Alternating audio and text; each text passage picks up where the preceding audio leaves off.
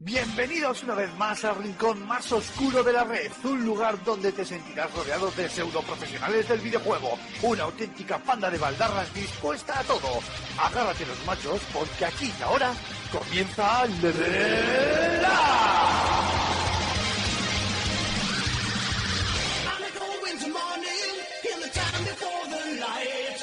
Muy buenas a todos, bienvenidos una semana más a Level Up. Eh, van tres semanas consecutivas, si no me falla la memoria desde que hemos vuelto del parón de veranito y es motivo de celebración. Yo sé que, que estáis algunos oyentes que no os fiabais de, de, nuestra continuidad. Yo creo que vamos a intentarlo, deberíamos intentarlo de, de aquí a que termine el año, ¿no? Y además nos metemos ya en este periodo eh, del calendario en el que todos los grandes lanzamientos se aglutinan, se, se empiezan a escalonar y, es apasionante, ¿no? Eh, lo que ha salido esta semana, como puede ser Assassin's Creed eh, Odyssey, que comentaremos eh, cuando lo hayamos jugado con más tranquilidad, porque es un juego enorme, más todo lo que se viene es alucinante y apabullante. Y nosotros, vuestro podcast de cabecera, pues no puede fallar, ¿no? Igual que no fallan las personas que, que me acompañan hoy en directo y las que eh, nos acompañarán a lo largo del programa con sus impresiones sobre la actualidad y sobre los juegos que, que han podido probar. Pero antes de seguir lanzándonos eh, a lo loco, eh, creo que es el momento de, de, saludar por un lado a Gambo, a Julen. ¿Cómo estamos, señor? Muy buenas, chavales. Pues nada, aquí a, a la tertulia de, de la semana, eh, al, al, salseo de, de los videojuegos. y, y, encantado de por fin llevar dos semanas consecutivas ¡Yuhu! asistiendo, tío. Voy tachando ahí en el calendario participaciones.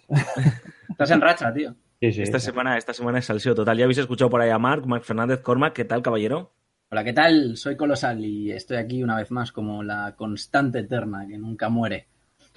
Y os saluda Alfonso Gómez, como siempre, muchísimas gracias por habernos eh, elegido, por haber eh, descargado el podcast y escucharnos.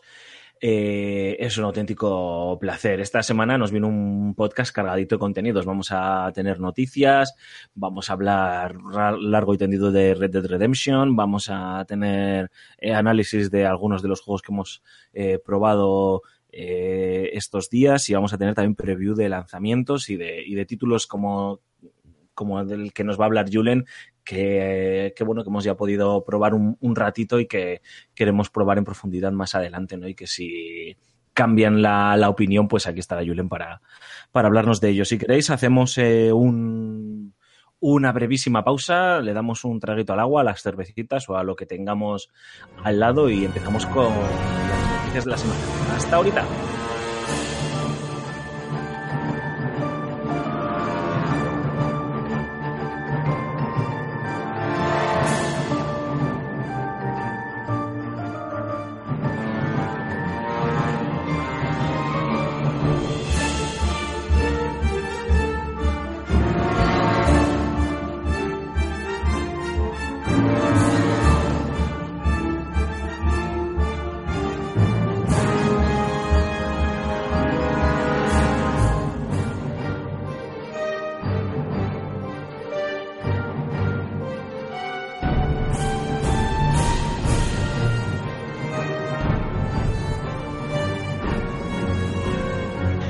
Pues el repaso semanal eh, empieza tal vez con una de las noticias que más eh, revuelo ha despertado y que más emociones positivas, sobre todo, ha levantado, porque me imagino tanto Mark como Julen que os habéis enterado.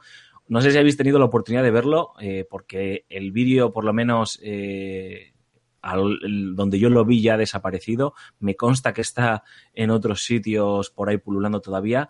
Eh, ha sido censurado por la propia Warner, por lo que da a entender que esta filtración, que podía parecer pues un... Eh, no un fake, pero sí, bueno, pues un título que se ha cancelado o lo que sea, pues es como real, ¿no? Y estamos hablando de este eh, Harry Potter Magic Awake, Awakened, eh, que es un RPG de mundo abierto eh, ambientado en Hogwarts que, que, la verdad tenía muy buena pinta. El, el, vídeo filtrado, lo que se ha filtrado, estaba grabado, como quien dice, en un screener, es decir, que no era un gameplay que se podía ver muy bien, pero este screener eh, lucía francamente bien y para ser un título eh, del que no se sabía nada, parecía que estaba en un desarrollo bastante, bastante avanzado. ¿Habéis podido ver algo? Eh, ¿Habéis seguido un poco las diferentes noticias que, que, se han ido filtrando a lo largo de estas últimas horas o, o acabáis de enteraros? No, no, yo, yo sí lo he visto, la verdad que, que me, me, llegó la noticia. La verdad que Harry Potter es una saga que, que me, me, gusta mucho, o sea, eh, las películas y demás eh, me, engancharon y sobre todo los libros, es un, es un género que, que, que, estuvo, que estuvo muy en liza y la verdad que ha sido una sorpresa, pero, pero la verdad que, como decías, tiene pintaza de, de estar muy, muy avanzado y, joder, no, a mí me ha dejado con ganas de, de ver más, tío. La, encima lo han censurado, lo han, lo han quitado de casi todos los sitios, pero sí. joder, me ha dejado con ganas, tío. A ver, a ver si hay más noticias pronto. Yo creo que era un poco imposible no enterarse, más que nada porque la, la fanbase de Harry Potter siempre ha sido muy, muy intensita, al igual que la autora. Y entonces cada vez que salía algo del de, de tema, además que es como una de esas sagas eternas, ¿no? Como Dragon Ball, ¿no? que siempre está el autor ahí detrás y, y, y nunca muere y siempre tiene su... su que podías haber hecho el Señor de los Anillos, eh, tío. Que está muy bien, eh, Dragon Ball, pero hostias, no sé. Sí, pero creo que con el Señor de los Anillos es un caso un poco diferente. Eh, pero sí, es verdad, nos valdría también la, la, Pero con Harry Potter es un poco extraño, ¿no? Porque Harry Potter, ¿desde cuándo hace que no aparece en el, en el mundo de los videojuegos con una entrega medianamente decente, porque la verdad es que este, bueno, se ha visto nada y menos, ¿eh? lo que tú has dicho, una pantalla eh, screen, como si estuviese grabado con el móvil, pero, pero la verdad es que tiene muy buena pinta y teniendo los nombres que tiene detrás. Además, creo que aprovechando el tirón de la película, creo que es carne de, de VGA, ¿eh?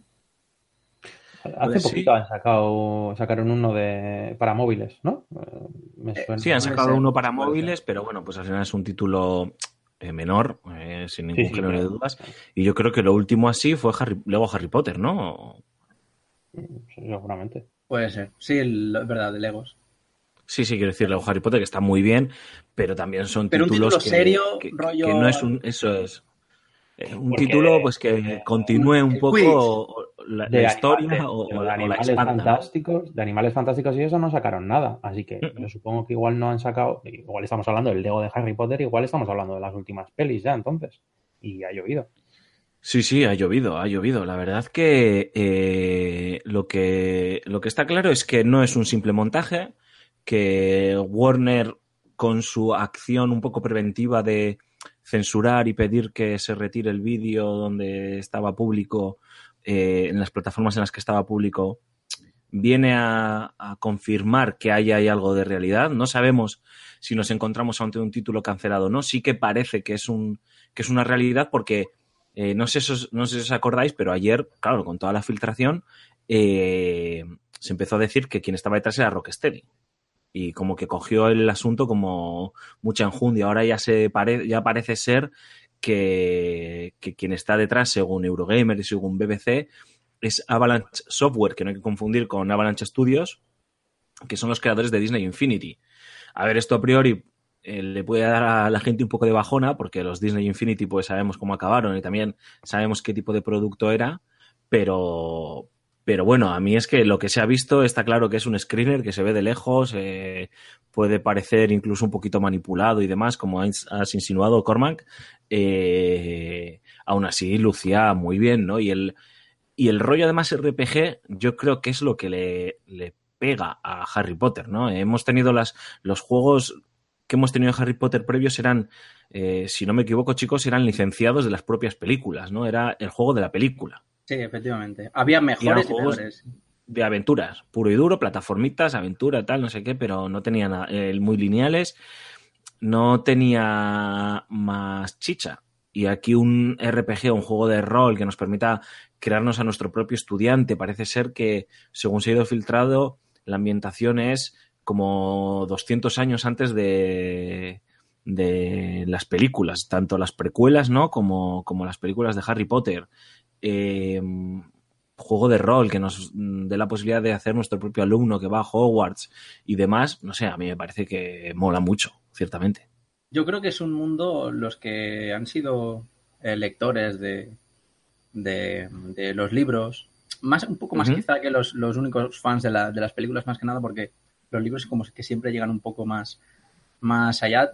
Tú te, te da la sensación de que es un de que tiene un trasfondo muy, muy, muy rico, con muchísimo potencial y, y da un poquito de pena que, de que en el mundo de los videojuegos nunca haya sido explotado como tal. Sí que es verdad que ha habido videojuegos que ¿Mejores o peores? mejores o peores. Yo recuerdo, por ejemplo, el Harry Potter y la Cámara Secreta para PC, que era, por ejemplo, un título muy bueno, o el de Quidditch, por ejemplo, que era muy, que era muy divertido. Alternativa a los FIFAs. un poco más para frikis. Un poco más para frikis. Eh, pero, Joder, pa' frikis, chaval. Ya ves, madre mía. Oye, era, era, no era malo, ¿eh? No era malo. Pero para frikis era O jugarlo. sea, tú, claro, verdad, tú, has sido niño rata de Harry Potter, ¿no? Hombre, yo. O sea, tú te yo has me criado con Harry Potter. yo me he criado con esos libros. Entonces, eh, aunque ya me pillan un poco más eh, a destiempo, ya no es la misma, no, no- no es la misma ilusión que antes, pero, pero joder, Pero hay te- que reconocer ¿Te que tiene. entusiasma este anuncio? ¿O esta posibilidad? ¿O te da Eh, igual? quiero fa, decir, la verdad, el o sea, pues probablemente si tuviese muy buena pinta sí que lo jugaría y me lo compraría. Ya, Pero, ya, ya. pero tampoco es, no sé, tampoco es que me, me pongo- me pueden, ahora mismo me emocionan muchas más sagas, ¿no? Que no, que no, que no, que no esta. Hay muchos 70 Gambo. euros donde gastar, ¿no? Sí, está claro, sin duda. no, a ver, Sí, yo no estoy- sé, pero... eh, Dale, dale, Gambo. No, yo estoy un poco, estoy un poco como Mark. Eh, yo me leí los libros en su día, me vi las pelis, eh, me parece, me parece un, un mundo joder, muy rico, muy una temática muy variada y, y, joder, pues, pues un poco de, de diferencia a lo, a lo que se mueve y joder, pues lo que tú dices en ese screener, lo que se ve, pues, pues tiene, tiene buena pinta, pero claro, eh, habrá que ver a, a la versión o, o a, a- a la versión final, por así decirlo, si, si llega a merecer la pena. Y, lo que le decía justo a Mark, que, que hay, hay muchos 70 euros donde, donde gastar. Tendría que tener muy buena pinta para que ya a estas alturas y a estas edades nos sentemos a jugar un, un Harry Potter. Es que es una pena porque es un mundo muy, muy, muy bien definido Mm.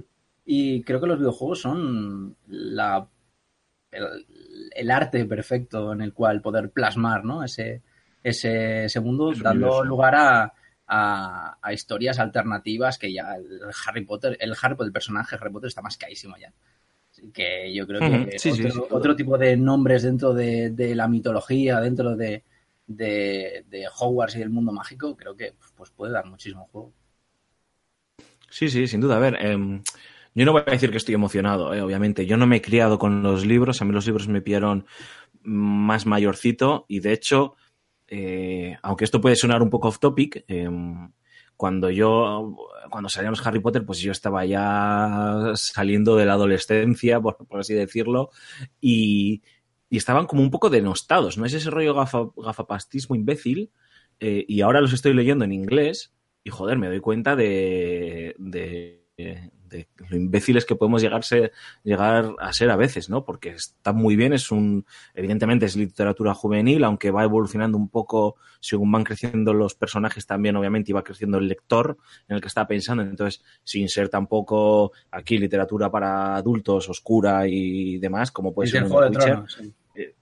O Juego de Tronos, están muy bien escritos los libros y sobre todo lo que decís, ahí comparto con vosotros, el universo es riquísimo, o sea, es, está muy bien definido y está hecho con mucho gusto, ¿no? Y, y ha sido una grata sorpresa. Entonces, por eso os digo que no es que esté emocionado, porque no lo estoy, pero sí que estoy expectante porque, lo habéis dicho los dos, puede ser el juego que se merece la franquicia de Rowling, ¿no? Eh, no lo sé. Eh, nunca, hasta la fecha no hemos visto nada así, ¿no? Más allá de los juegos de las propias películas, que por cierto, según confirma un insider, eh, eh, parece ser que, que la propia Warner Bros. está trabajando en otros juegos de Harry Potter más centrados, en- por lo que parece, en las propias películas, ¿no?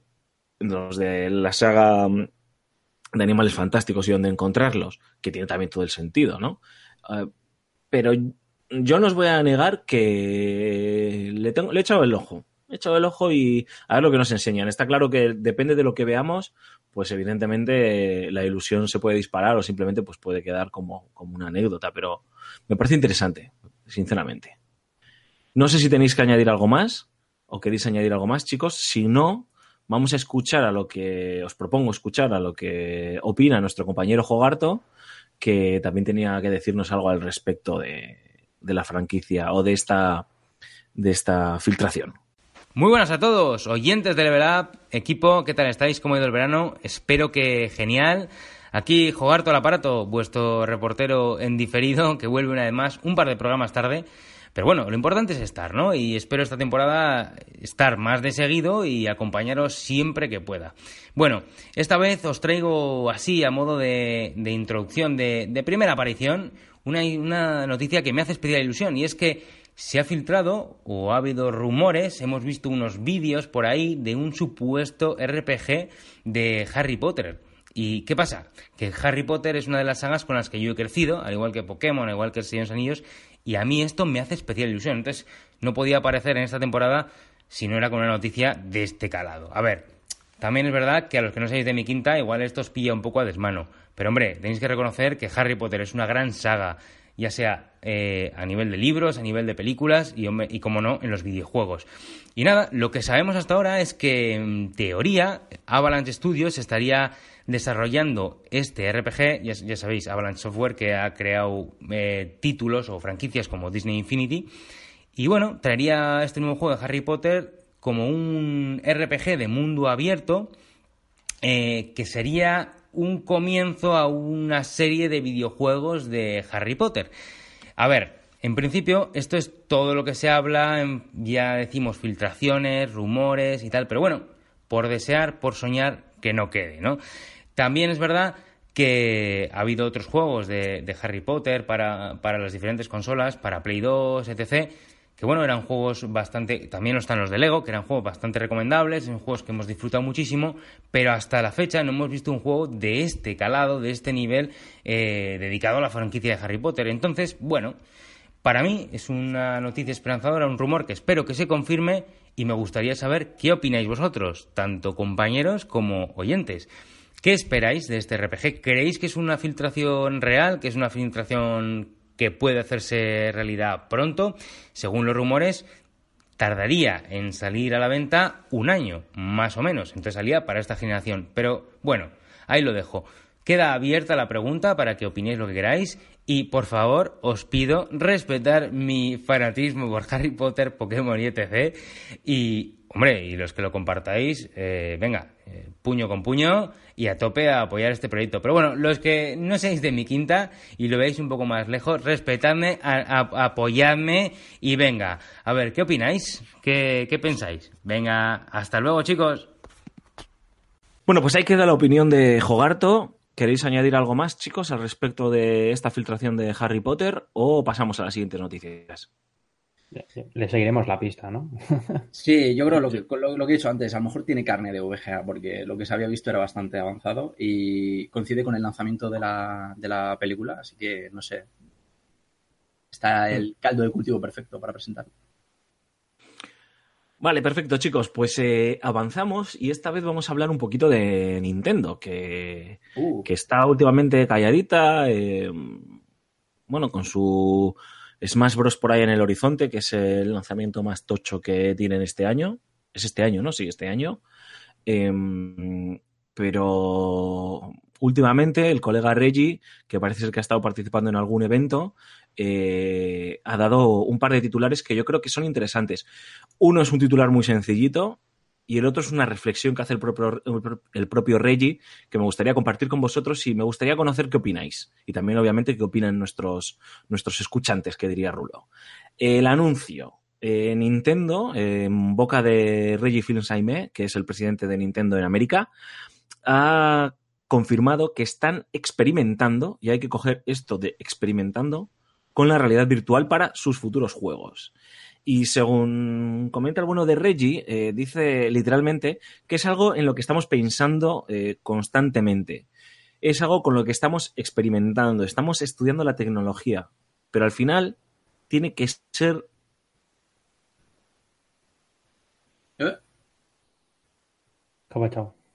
Meses salió, salió una filtración de algunos cómo sería la realidad virtual adaptada a Switch, no se sabe muy bien, una supuesta patente, etcétera, etcétera. Pero bueno, ya el bueno de Reggie eh, se ha sentado y ha hablado como, como muy seriamente de esto, de este asunto, y por lo menos sí que da eh, pues eh, fe de que es una realidad, ¿no? O sea, de que ellos están cacharreando. No sabemos si esto se va a transformar en algo o no.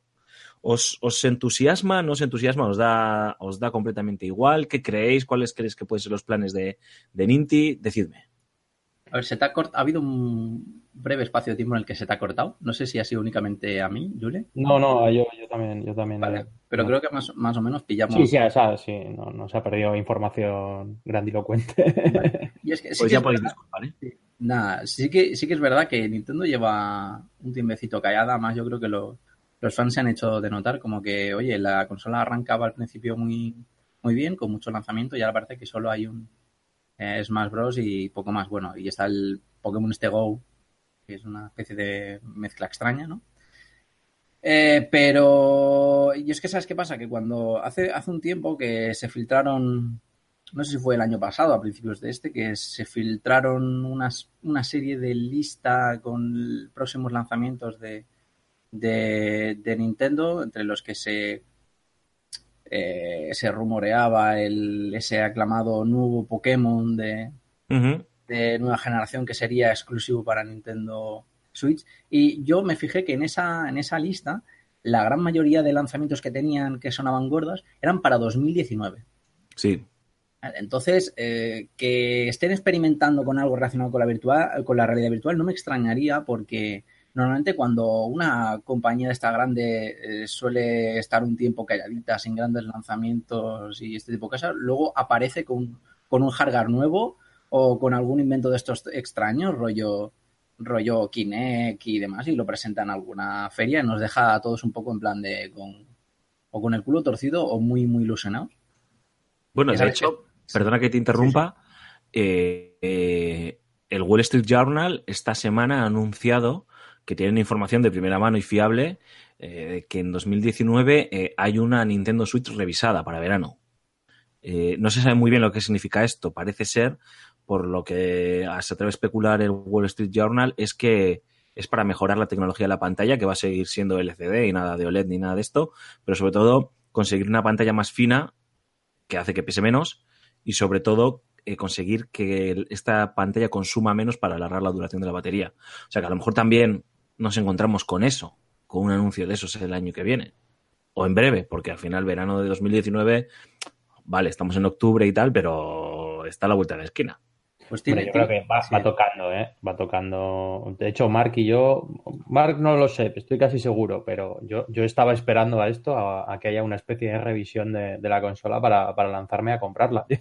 Sí, yo también, yo también, pero más que nada porque, porque eh, pensé, 2019 tiene una lista de supuestos lanzamientos súper gordos, entre los que hay un nuevo Pokémon, que eso es un vende consolas fijo, tiene que aprovechar para sacar una revisión y seguir un poco con la dinámica de, esta generación de consolas. Así que ca- cae seguro. O sea, una especie de que te sacan un pack con la nueva, la New Nintendo Switch eh, de amarillo con la cara de un Pikachu, con el Pokémon de turno, con el, con el Pokémon de nueva generación, eso cae seguro. Y tú estás haciendo Pues cola es al que primero Nintendo para comprarla. ¿El qué? ¿El qué? ¿El qué? Que tú estás haciendo cola al primero para comprarla. ya ves. Y jugar todo. Al lado de Jogarto. Jogarto. Jogarto ahí en el game. Jogarto, Jogarto se hace, Jogarto hará, hará un plan renove. Sí, sí, Efectivamente, sí, sí. No, la verdad es que eh, si hay alguien que está acostumbrado a hacer esto es Nintendo. O sea, Nintendo con cada portátil que ha lanzado ha hecho revisión. O sea que estoy seguro que lo vamos a ver. Sí, es verdad, sobre todo con las portátiles. Aunque bueno, Por eso es, es la, es, la, es la evolución natural. O sea, si encima puedes permitirte en cuanto a la tecnología, eh, pues lo que tú comentas de, de, de la noticia, eh, una pantalla más, más fina, con que, que alargue la duración de la batería y, y reduzca el peso, pues es que es evolución tema de la realidad natural. virtual, La única duda que me genera el tema de la realidad virtual por reconducir, ¿eh? Eh, para que no nos quedemos en, solo en lo de la revisión, es que no sé hasta qué punto casa con el concepto que nos quieren vender de Switch. O sea, a fin de cuentas, vale, la Switch es la consola que está para jugar en todos los sitios, ¿no? Pero claro, con la realidad virtual no puedes salir a la, a la calle. Hombre, No, pero- pero fíjate- Con, con cascos de realidad virtual y, y jugando No, pero a la Switch. hay, fíjate si te hace unas gafas sencillitas, bueno, bueno, todos los sencillitas que pueden ser eh, unas gafas de realidad virtual, que la, la, la forma de la consola, eh, los manditos y eso son... Tío, pero... Creo que es la forma perfecta para, para hacer un poco el imbécil pegando puñetazos mientras... Sí, pero en la calle, a ver, quiero decir que con la realidad virtual, que no estamos hablando de realidad aumentada ni cosas de estas raras, es que no ves, quiero decir que estás haciendo gilipollas, que cualquier tío o cualquier tía te hace un 8.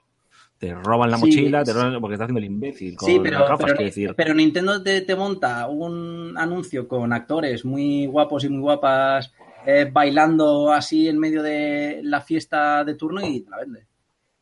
Sí, sí, no, a ver, que si quieren vendértela te la venden, ¿no? Pero que yo creo que no casa con el con el ellos te proponen que tú puedes jugar a un Zelda en tu casa, tirado en el sofá, en el cagadero o en el metro. Y lo Sí. puedes hacer. Pero eh, con la realidad virtual, hombre, eh, no nos engañemos. No puedes jugar lo igual de cómodo que juegas en tu casa a lo que sea con realidad virtual que en la calle, o en el metro, o en la Yo creo- biblioteca, o donde quieras jugar. O sea, yo sinceramente. realidad- yo creo que esta realidad virtual la van a dejar en casa. O sea, es decir, Sí, sí.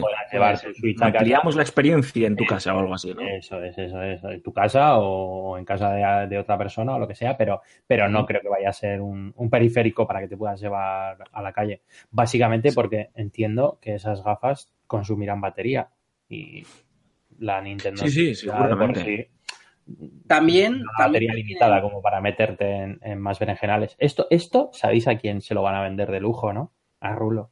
O sea, a Rulo Ah, le bueno. Nintendo Bueno, con, una, realidad virtual, vamos, y, y compra fijo. A, Ru- a Rulo, si puedes, le vendes un FIFA, ¿sabes? O sea, es un poco la oreja. No, pero ¿sabes qué, qué también tienen que hacer Nintendo? Tiene que promocionar su, su juego online. Porque tienen ahí una especie de sistema de servicio online. Pues que rollo el juego online es barato. lamentable, tío. Claro, pe- pero lo que- lo que tienen que hacer es mezclarte la realidad virtual con el juego online. Y por ejemplo, jugar al jueguecito este de los puñetazos, de los puñetazos que tan gracia me hace, en realidad virtual y que le pegues puñetazos a, a- a tu amigo que está en su, en su casa. ¿Sabes? Que no hace falta que, que te vayas a. Como nos vendían en el primer anuncio, ¿no? Que se iban todos a una fiesta y se estaban tomando una, un cubata con la Switch en- encima de la, de la mesa. No Bueno, en, esa, en esa fiesta había de todo menos alcohol, también te digo. Sí, pero o sea, a Nintendo Switch lo hablaba el otro día con, con una persona del sector, de una compañía que no, obviamente no puedo desvelar. eh, y las incertidumbres que tiene el sector es que, vale, sí, eh, Switch ha conseguido eh, llegar al, al- al jugador hardcore y prácticamente lo tiene en el bolsillo. Tiene, de hecho, a más de los que tenía con Wii U y a más de los que tenía de hardcores, del segmento hardcore con Wii. Pero le falta ese acercarse al público mainstream, ¿no? Y, el público mainstream, vale, más allá de los Fortnite y de los juegos gratuitos de turnos, eh, el juego este en tu casa, yo contra ti, yo no creo que esté ahí, ¿sabes? Y, y mezclar encima eso con el online, con la realidad virtual, yo no creo que esté ahí el público generalista, ¿no? El masivo al que, al que eh, quiere el sector que aspire Nintendo. Ojo, ¿eh? yo no digo que sea el objetivo de Nintendo, que a lo mejor no es el objetivo de la propia Nintendo. De hecho, hablando de objetivos, y hilo, y contestáis sobre lo que os voy a contar ahora o sobre lo que he dicho, eh, quiero que comentemos la reflexión del propio Reggie, ¿vale? En el propio evento este al que ha en el que ha estado participando, eh, le preguntaron sobre su competencia, ¿no? Le preguntaron sobre Sony, sobre Microsoft, y es sorprendente porque, porque el señor Reggie lo que ha dicho es que no les ve, que no cree que sean sus principales competidores. De hecho, dice que su principal competidor es el tiempo. Y, explica eh, que contra lo que Nintendo compite es contra el tiempo, contra el minuto a minuto. No estoy citándole, ¿eh? El tiempo que eh, se pasa navegando en la web, el tiempo que pasamos viendo una película, viendo una retransmisión de una conferencia. Es el tiempo de entretenimiento contra el que, según él, dice que compite Nintendo. Dice. Y que, para eso lo que tenemos que hacer es ser más creativos y ser más innovadores para conseguir que la gente decida gastar tiempo en Switch o en Nintendo, en los pro- productos de Nintendo y no, y no en, en otras cosas. Y me ha parecido curioso porque, en mi opinión, es una reflexión bastante acertada, eh, porque se sale de lo que siempre pensamos, ¿no? de lo que siempre se dice, de de Nintendo, PlayStation y Sony, se acerca más a esa reflexión que aquí en Level Up compartimos de que Nintendo está en otro sitio, está en otro rollo, está en otra liga, ¿no? Eh, no sé qué os parece, no sé si, si, si las veis acertadas y creéis que simplemente es una bobada. Pues de hecho, eh, yo creo que es acertadísima. O sea, es un tío que está totalmente adelantado a su tiempo.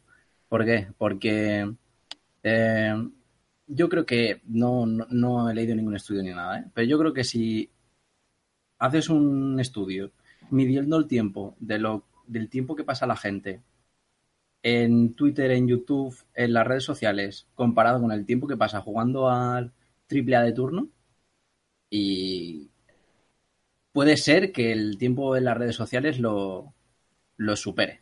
O sea, lo que está diciendo que, su- que están dentro del, del- quieren entrar dentro del mercado, entre comillas, de la, de la propia tecnología casera, casa, de cómo, cómo un usuario que utiliza, eh, que gusta del ocio moderno, que utiliza las, las redes sociales, las nuevas tecnologías, el móvil, el WhatsApp y demás, e introducir ahí el tema de los de los, de los propios videojuegos. Es decir, que, que ya, lo, ya no que, que ya no ni siquiera de que la tele es, una, es un propio competidor de los videojuegos, sino que las propias eh, redes sociales, las propias YouTube y este tipo de, de cosas. Y creo que buah, es terreno complicado. ¿eh? Hombre, yo, yo creo que es cuestión de, de optimizar eh, tareas. Eh, yo, como sabéis, con, con mi paternidad, mis, mis momentos de ocio suelen ser, suelen ser más reducidos. Entonces,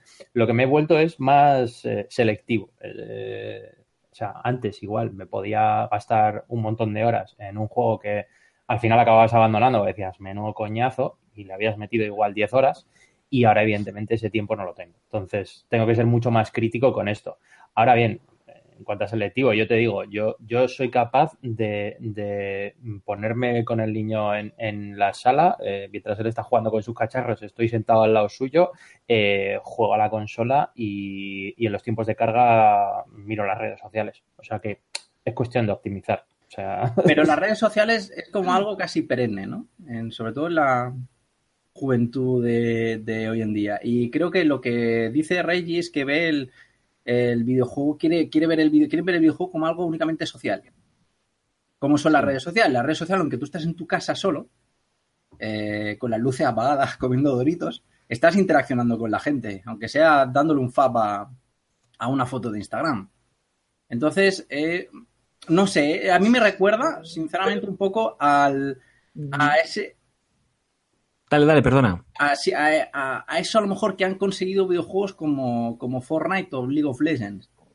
Que, que están llevados a lo, a, a lo social, pero en su, su, su- su máximo eh, eh, a su máximo esplendor, por así decirlo. Porque ya como que el Fortnite for- forma parte de tu vida. Lo tienes en los Mm. memes, lo tienes en, los en las redes sociales, lo tienes en Twitch y lo tienes en, en, tu día a día, que juegas con tus colegas. Yo creo que es más una mezcla, en mi opinión, ¿eh? de, de, lo que tú dices, o sea, la visión de Reggie o la visión de Nintendo, porque al final Reggie es Nintendo, es más una mezcla de lo que tú dices y de lo que dice Gambo. O sea, yo también comparto un poco el punto de vista de Julen, de al final eh, la vida que, que vivimos, valga la redundancia, eh, es la que es y el tiempo cada vez es menor. O sea, el tiempo que dedicamos a cualquier cosa cada vez es más corto. Eso puede ir en detrimento también del tiempo que dedicamos a jugar a juegos, porque al final, pues es- tenemos eh, una oferta de ocio que hace años no había. Y Nintendo sabe que tiene que competir para meterse en esa oferta de, del ocio, ¿no? Yo por eso me sorprende que no considere a. Entiendo, o sea, comparto tu punto de vista, Mark, porque creo que van por ahí también los tiros, pero me sorprende que, que no meta a PlayStation y a, y a Microsoft en esa pelea, porque al fin de cuentas es jugar a videojuegos, ¿no? De una manera o de otra. Y claro, el tiempo que puedo dedicar yo a ver Netflix o series de televisión o películas o, o estar en Twitter eh, va reñido también al tiempo que le puedo dedicar a jugar a videojuegos, ¿no? Y a fin de cuentas, mm, eh, la oferta de videojuegos para mí eh, es la misma en Switch que en Play que en One, ¿no? Pero entiendo que él también, y ahí es donde estoy contigo, que él también quiere hablar en cómo con, cuál es el concepto de jugar a videojuegos que Nintendo eh, quiere introducir en un futuro. Yo creo que ahí están lanzando una pista. Y creo que tu reflexión por ahí es acertada, vamos. Yo es que creo que no habla de, de Sony y de Microsoft como una propia estrategia de marketing de desmarcarte un poco de la competencia, ¿no? Porque suele, esta, esta gente que son, que son como los que son, políticos de, de, su empresa, cuando les preguntas sobre algo de, directamente te, da, te cogen y te dan la vuelta. Puede ser que a lo mejor que con que con como Sony y Xbox tiene, tienen su, su concepción de, cómo tiene que ser el, el tema de los videojuegos, sobre todo ahora un poco marcada más bien por, por Sony, entonces se pueden permitir ese tipo de, de piques. Bueno, ha habido piques históricos entre estas dos compañías, pero como micro, eh, Nintendo siempre jugado en su propia línea, el hecho de que se desmarque un poco el discurso para, para decir no somos los que más vendemos, no somos los que gobernamos el mundo de los videojuegos, por así decirlo. Pero vamos por, queremos ir por otro, otros derroteros. Por otros, sí, por otros derroteros. Yo creo que simplemente el hecho de no decir Sony y Microsoft es simplemente estrategia de marketing y darle al periodista lo que quiere. Ya, ya, ya, ya, ya, ya. Bueno, pues esto es básicamente lo que, lo que os quería comentar de, Nintendo. Estas son las noticias sobre la compañía de la Gran N que, que, han estado sobrevolando esta semana la actualidad informativa. Em, y antes de pasar a hablar de Red Dead Redemption 2, que yo creo que nos va a llevar un ratito largo porque ha habido información más que suficiente esto, estas semanas y esta semana con el anuncio del nuevo gameplay, con desvelándonos el nuevo gameplay. Me gustaría comentar eh, muy brevemente, simplemente porque es la anécdota, ¿no? Y sé que han ardido los foros, ha ardido Twitter, eh, que es lo que empiezan a ocupar en el disco duro eh, de las consolas la, los juegos, ¿no? Esta semana se anunció, esta semana o la semana pasada, vamos, se anunció la semana pasada se anunció que Red Dead Redemption 2 va a ocupar 105 gigas en el disco duro y esta semana hemos conocido que Call of Duty Black Ops 4 va a requerir 100 gigas de espacio en el disco duro. Eh, hostias.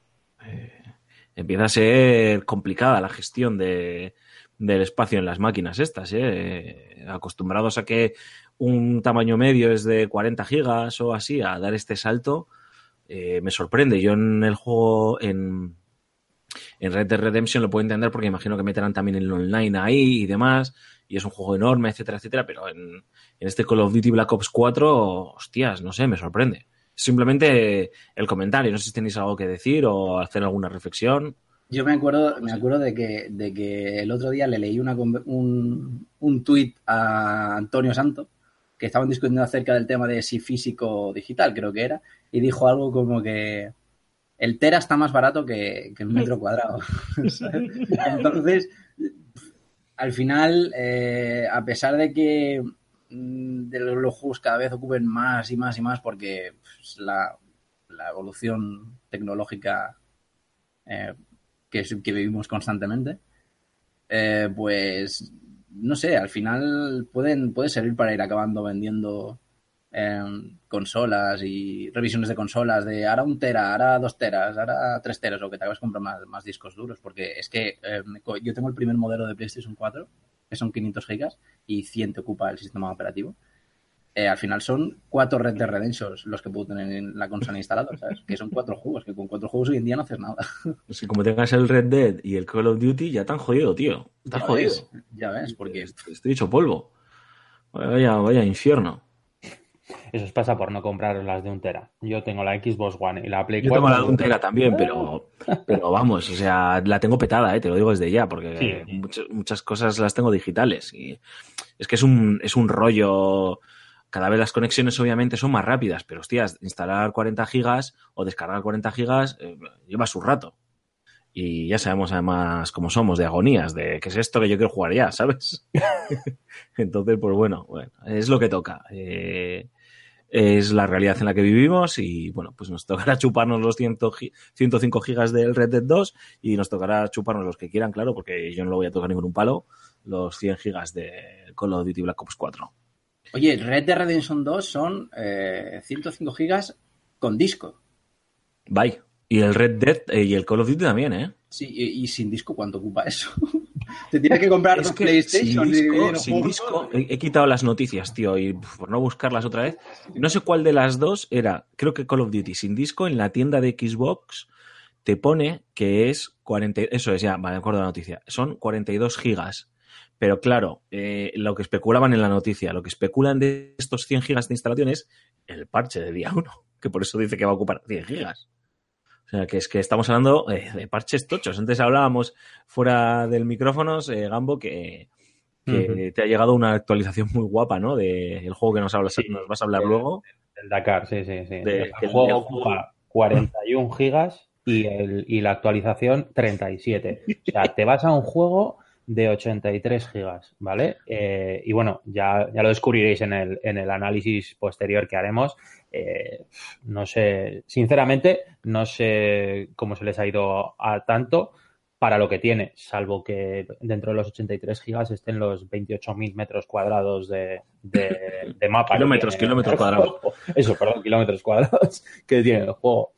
Pero Sí, no sé, no sé. yo siempre digo lo mismo, ¿eh? Y ha- hace tiempo aquí en Level Up tuvimos una conversación con, con, con Arturo Monedero eh, acerca de, de los parches día 1 y, y estas cosas. Y dices, cuando me metes un parche de 37 gigas, ¿qué se te ha olvidado meter en el juego?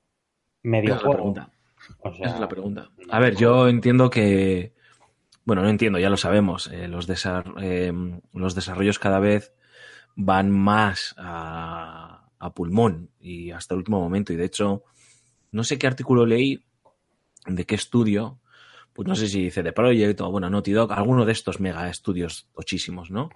Que hablaban que llegaba un momento, no miento, miento, sobre Red Dead Redemption 2, hablaba que llegaba un momento en Rockstar que, eh, que ya tuvieron que decidir parar de hacer cosas y de meter cosas porque estaban eh, ya en las fases finales del desarrollo. O sea, el juego estaba ya jugable de principio a fin, pulidísimo, tal, perfecto a, como decimos aquí. Y, y- y aún así todavía había gente que estaba ah, proponiendo y, y- desarrollando prototipos de nuevas mecánicas o de nuevas cosas que hacer, ¿no? Hasta el último momento, ¿no? Y eso cada vez más pasa en los, en los desarrollos, que se sigue haciendo el desarrollo prácticamente hasta la ventana de lanzamiento. Y llega un momento en el que tienen que parar, dicen, nosotros tenemos que parar y tenemos que entregar un gold eh, para que, un máster para que sea gold y para empezar a producir, pero sabemos que el juego está roto o que le falta cualquier cosa y vamos a seguir trabajando de aquí al lanzamiento porque en el día uno tenemos que lanzar un parche que como tú bien dices, eh, Gambo, es de cosas que se han dejado sin meter o sin hacer o sin pulir o sin arreglar o sin lo que sea.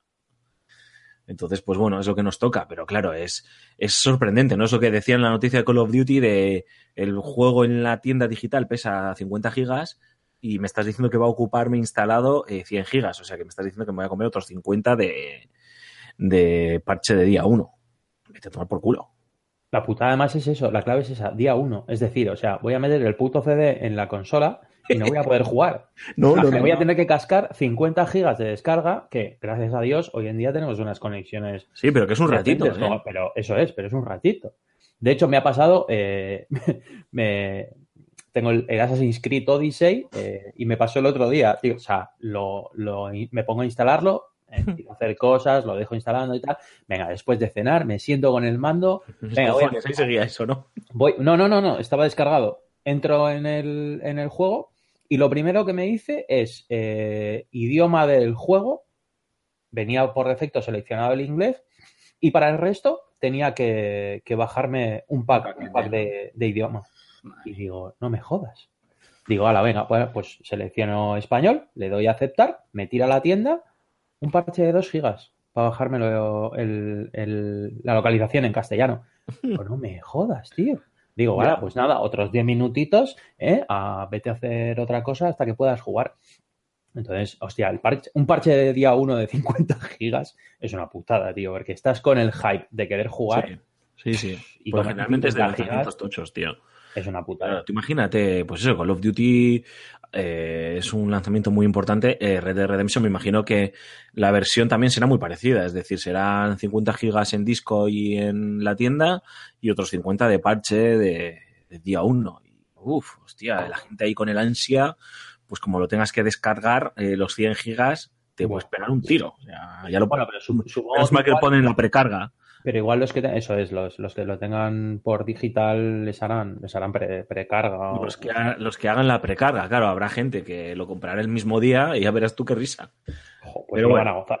en fin, Tienes que planificar el ir a la tienda a comprarlo, eh, ponerlo, instalarlo y bajar todos los parches y luego jugar. Que eso a lo ¿Ya? mejor es mañana, tarde y noche. mira, ya, ya no te renta lo de pedirte el día libre. O sea, directamente, jo, no te renta, hablo como mis primas de 14 años, madre mía, eh, de pedirte el día libre. No, tío, ya lo que tienes que hacer es comprarte el juego, ponerlo a instalar, te vas a trabajar y cuando vuelvas, a lo mejor tienes folla, tienes folla y puedes jugar esa tarde-noche, tío.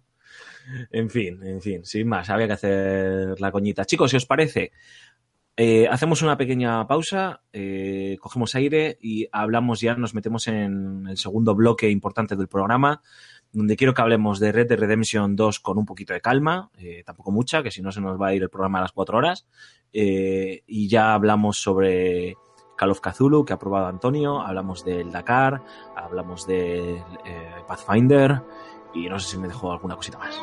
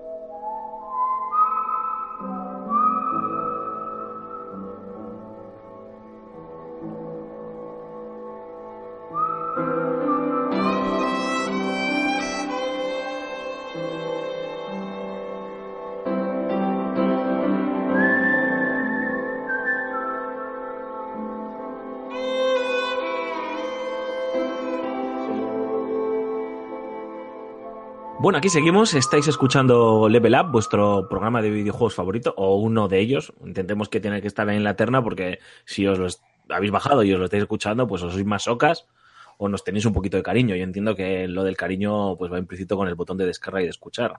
Así que, oye, muchísimas gracias a todos. Red Dead Redemption 2. No cabe ninguna duda, eh, Julen, eh, Mark, de que es probablemente, no vamos a decir el lanzamiento más importante del año, porque porque parece que desmereces a los demás, pero el lanzamiento más importante este mes, ¿no? Eh, sin, ninguna duda. O sea, yo creo que está todo el mundo con muchísimas ganas de probarlo. Yo creo que de los tres que estamos aquí, los tres estamos con muchísimas ganas de, verlo en nuestra televisión, porque no sé si os ha pasado a vosotros y yo ya empiezo, ¿eh? O sea, como avisamos desde aquí, ninguno de nosotros lo hemos podido probar, pero hemos leído eh, las previews que se han ido publicando en prensa extranjera y en la prensa nacional de los compañeros afortunados que lo han podido ver. Hemos visto el- los gameplays que, que han ido lanzándose, el gameplay de esta semana, eh, hilando ¿no? con lo que os quería decir. No sé, eh, o sea, yo tengo tantas ganas de verlo en movimiento porque es que lo que estoy viendo parece de fantasía, o sea, parece una, viendo y leyendo, parece una auténtica locura. Eh, hacía mucho tiempo que, que no veía tanto hype en un lanzamiento. Es de GTA V. Sí, probablemente, efectivamente, no, no, es verdad, probablemente de- desde otro juego, iba, a decirlo, ¿no? Desde, otro juego de, Rockstar, pero fíjate lo que te digo, incluso con GTA V, eh, el hype tan loco que se está generando alrededor de este juego, eh, no lo había vivido. Es que, eh, a ver, Rockstar, mm, cuando saca un juego, ya sabemos lo que pasa, ¿no? Que, que rompe tres o cuatro récords mundiales. O sea, esto es así. Eso pasó con, con GTA V, pasó con, me acuerdo que con GTA 4, que fue una locura, que salió en, lo de GTA 4 sí que fue un locuro. O sea, porque el primer GTA 4 en plataformas, las plataformas de PlayStation 3 y, y Xbox 360, que era como la nueva generación y demás, un, y es un juego que, que iba a pegar un petardazo increíble y lo petó y estaban en todos los medios de comunicación hablando de, de, de ellos. Así que ahora con esto va a ser más de lo, va a ser más de lo mismo. Eh, lo importante de este Red Dead Redemption 2 es que es la segunda parte de, de, la, nu- de una nueva IP, ¿no? Que, que Rockstar elaboró eh, el año pasado. Rockstar, una de esas compañías que saca un juego cada, no sé, seis años o cinco o seis años. y suele ser bastante conservador ¿no? a la hora de desarrollar sus juegos, más que nada porque yo creo que destina todos los recursos eh, disponibles a, un único juego para, para marcar techo y no tiene desarrollos en, no, no, suele tener desarrollos en paralelos ni otras franquicias secundarias este tipo de este tipo de, cosas entonces eh, con esta segunda parte de un primer juego que ya de por sí era muy bueno eh, llevan un ya llevan un largo camino de, experiencia, ¿no? son ocho años, ¿eh? De Red Dead, ¿eh? Sí, sí, es que se dice, se dice pronto y ocho años son ocho años de, tu vida. Tú FIFAs ha ido, ¿eh? Sí. Puto, puto Mark y sus, y sus pedradas filosóficas. Ocho años son ocho años de tu vida. sí, ¿no? compra, mi libro de cómo ser feliz en cinco pasos. en ocho años. en ocho años, cómo ser feliz en ocho años. Y entonces han venido GTA V, que es uno de los mejores juegos de la última, de la última década. Y yo creo que ver todo ese aprendizaje plasmado en la segunda parte de un juego que, yo creo que, no sé, tiene todo lo que nos gusta. Es que son cinco años de, GTA V. Cinco años ya han pasado. Se sigue vendiendo ocho años, las. Ocho años de Red Dead, cinco años de GTA V eh, probablemente este Red Dead Redemption 2, a ver, no vamos a decir que lleva ocho años desarrollándose, pero este puede llevar perfectamente seis años eh, desarrollándose. Y eh, las cifras están ahí, quiero decir. Han participado, por ejemplo, lo decías antes tú, Julen, mil actores diferentes de doblaje. El nivel de pulido y de trabajo que tiene este juego, yo creo que me atrevería a decir que prácticamente ningún título, ningún videojuego que se ha lanzado hasta la fecha lo ha tenido. Esa tranquilidad eh, eh, en el desarrollo, porque tú, Mark, creo que muy acertadamente. Eh, obviamente estamos hablando de lo que hemos visto y lo que hemos leído, ¿eh? Probablemente la opinión cuando juguemos sea diferente o ratifique, para que nadie diga, ya está, que estáis cayendo aquí en. No, no. O sea, hablamos de oídas y hablamos de sensaciones. Em, pero probablemente yo estoy contigo, Marc, has acertado en que, claro, Rockstar vive en un momento que no vive eh, estudios eh, que hacen obras eh, sobresalientes como CD Projekt o, como Naughty Dog de, tranquilidad, ¿no? Porque claro, es que Grand Theft Auto 5 y GTA Online es directamente tener un cajero en casa que te va dando dinero de continuo. Entonces, claro, eso es dinero cash entrando continuamente, continuamente, continuamente, continuamente, pero sin hacer nada, porque claro, ya esos juegos requerirán el mantenimiento mínimo para que no explote nada. Y, todos esos, eh, eh, un, equipo muy pequeño, entiendo, para gestionarlo, y el resto de recursos, eh, hacer y pulir Red Dead 2. Ojo, a GTA V le siguen metiendo parches de contenido, ¿eh? No, no, parches de, de, arreglar cositas, o sea, le están metiendo parches de contenido. Evidentemente GTA Online, claro, esto es de lo que, lo que estamos hablando. con lo cual dices, hostia, siguen manteniendo, evidentemente, ese cajero, ese cajero hay que, hay que darle chicha para que, para que funcione. Y luego no es un juego a lo mejor que, que, tenga sus ventas y ese tipo de cosas, sino que sigue liderando segundas, terceras, incluso primeras posiciones en mercados a lo mejor importantes como en Reino Unido, ¿sabes? Y cosas así. En España está siempre en el top de ventas, siempre. Eh, te puede estar un mes en el top 6, otro mes está en el top 3, o sea, pero de media está en el top 3 fácilmente, siempre. O sea, de media todo el año, top 3 eh, Gran Cefauto en España. Y, en otros mercados. Y está a mini, o sea, menos de 30 pavos, no lo he visto nunca, ¿eh? O sea, no, no, claro. De Steam o lo que sea. Es un juego que dices. La gente lo quiere jugar, entonces sigue vendiéndose a, a, un precio alto para, para el tiempo que tiene. Sí, full price ah. prácticamente. O sea, no 70 euros, pero 50 euros está prácticamente baja a 30 euros en Cuando hay ofertas. Ahora creo que lo tienes a 20 en Steam. Mira, fíjate. Pues eso, ¿no? Pero. Al borde de Red Dead Redemption 2. O sea. es que, es que, es que es una, es una locura, ¿no? Entonces, eh, claro, ¿cómo, cómo no eh, entusiasmarte o ver, la, eh, o ver el entusiasmo que está viviendo la gente que ya ha podido poner las manos en es decir, no ha habido ninguna preview, ninguna video preview de ningún medio que sea mm, escéptica en algún apartado del juego. Es decir, eh, o que cuestionen algo del juego. Es todo lo contrario, es eh, tan, debe de ser tan abrumador eh, lo que, pretende hacer este Red Dead Redemption y lo que quiere hacer Rockstar que, que la gente es, no se puede contener, no puede contener esa emoción, pero claro, se entiende cuando lo que decíais, ¿no? Ves el back, el back de, de, de dónde viene, ¿no? En los últimos cinco años Rockstar, es que viene de hacer dinero todos los putos días del año. Y es, Así, una cosa, es una cosa que a lo mejor no pasa en, en otros medios como, como el cine y demás, que es que sabes que tienes ahí mmm, una, una compañía que te está sacando una obra una vez cada cinco o seis años, que sabes que va a ser lo mejor de la generación. Sin duda, o lo más bestia que has jugado nunca. Y cada vez se superan más. O sea, es una especie de, de, de seguro de por vida de, de, calidad. Es que eso no, no sí. te lo encuentras. Está, en... Estaba pensando en cineastas y me venía a lo mejor, pues que han tenido sus, sus tropiezos. Es decir, me venía un Spielberg o, bueno, Tarantino. Bueno, sí, Tarantino también ha tenido algún tropiezo. David Fincher, por ejemplo.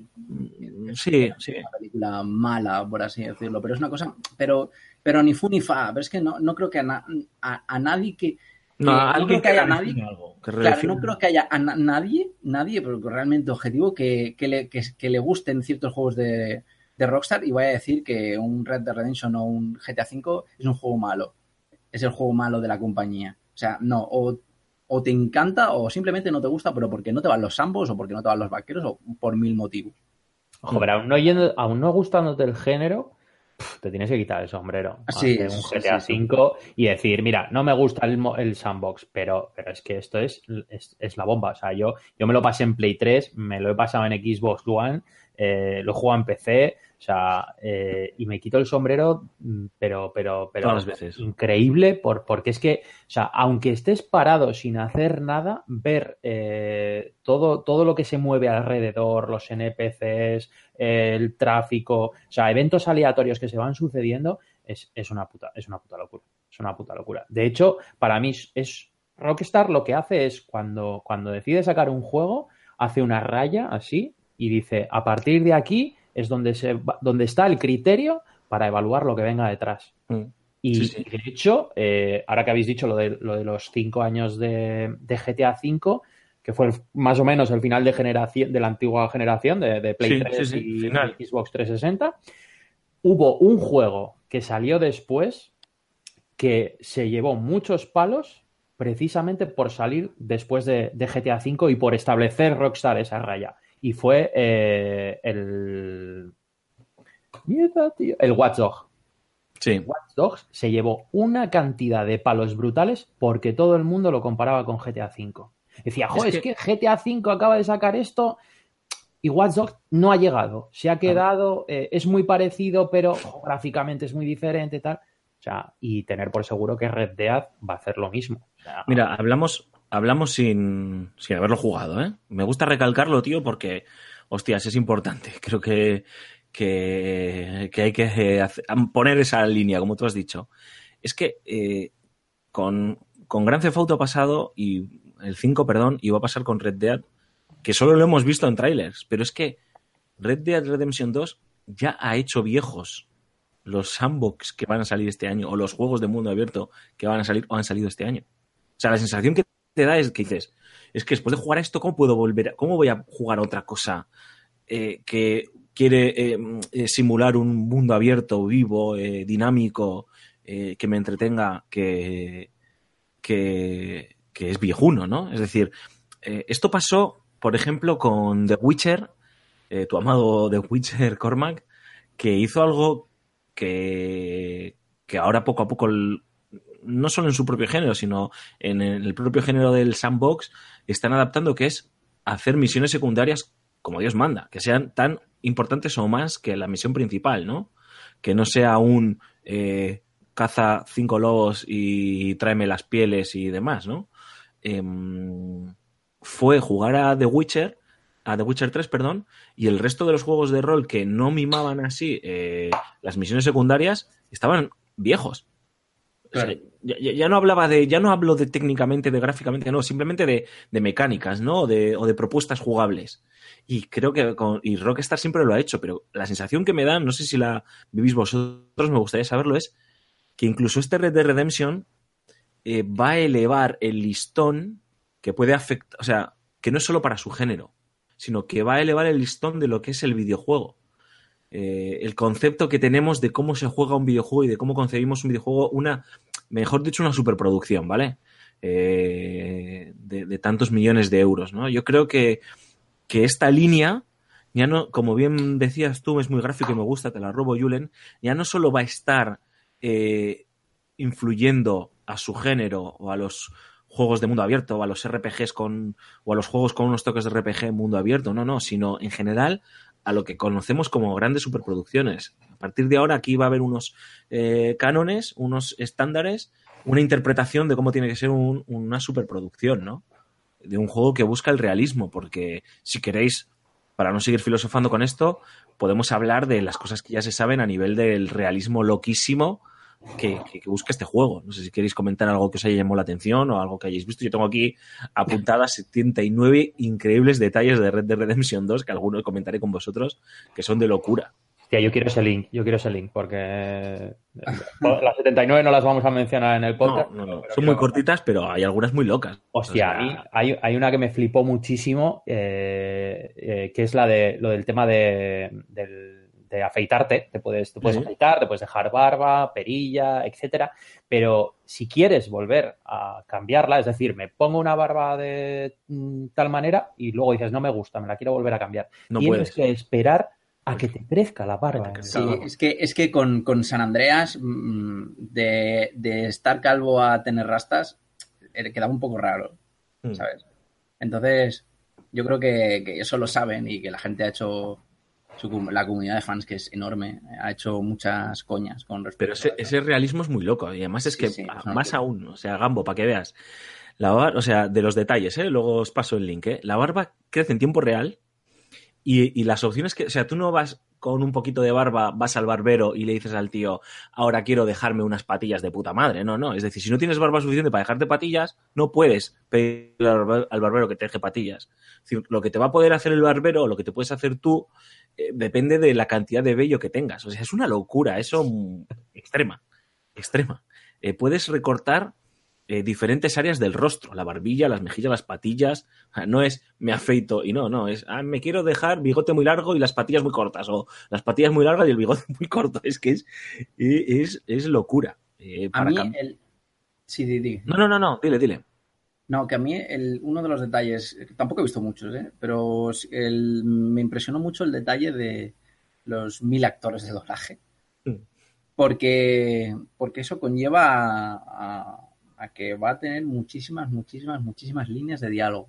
Muchas. Y eso es, eso es importante porque, porque Rockstar hace eh, una cosa muy bien. O sea, por eso, una de las Escribir. cosas que son... Eh, perdón, Mark, es... Eh, que, es que me estaba chirriando. Eh, son mil actores, o, o, más de mil actores, pero no son de doblaje, son actores. ¿No? O sea, eh, no sí, pero se entiende que, que es para todo, o sea, para el doblaje, para... Sí, bueno, sí, es verdad. Actores. Es que, claro, no, no, me queda, me, me ha venido así, ¿eh? A la, vale. a la cabeza decir. Lo, dejo, lo dejo en actores. Es que va a haber muchas líneas de diálogo. Y si hay muchas líneas de diálogo, es que va a haber menos encriptación. Y eso es una de las cosas que Rockstar hace muy bien. Claro. Por eso sí, trasciende en el videojuego, porque tú un videojuego eh, llega un momento que siempre le ves las costuras. O sea, te repiten líneas de diálogo o o... acciones que se repiten continuamente. Eso le pasa al primer Red Dead. Lo estoy rejugando ahora para matar el mono y las acciones, las misiones secundarias o las acciones contextuales del mundo son las mismas siempre.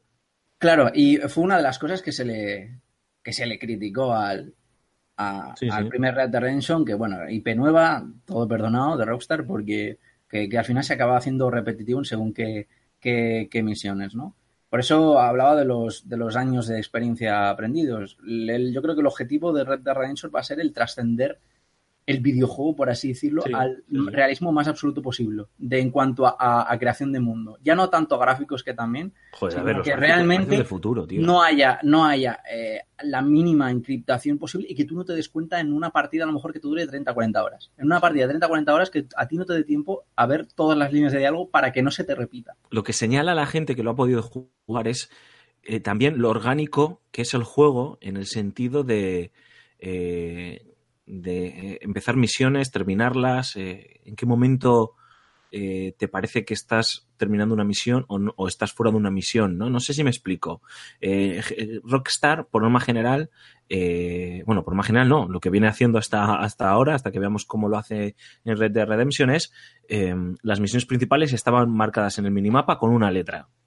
Ya sea una M de Michael o una T de Trevor o lo que sea, ¿no? Y tú cuando ibas ahí sabías que directamente se disparaba una misión eh, principal que hacía avanzar la historia. Ahora parece que han implementado un sistema que de una manera más orgánica eh, hace que sea, que sea algo natural. El, a- el empezar una misión eh, principal o empezar una misión secundaria o, una misión contextual con el del sitio en el que te encuentras o lo que sea, ¿no?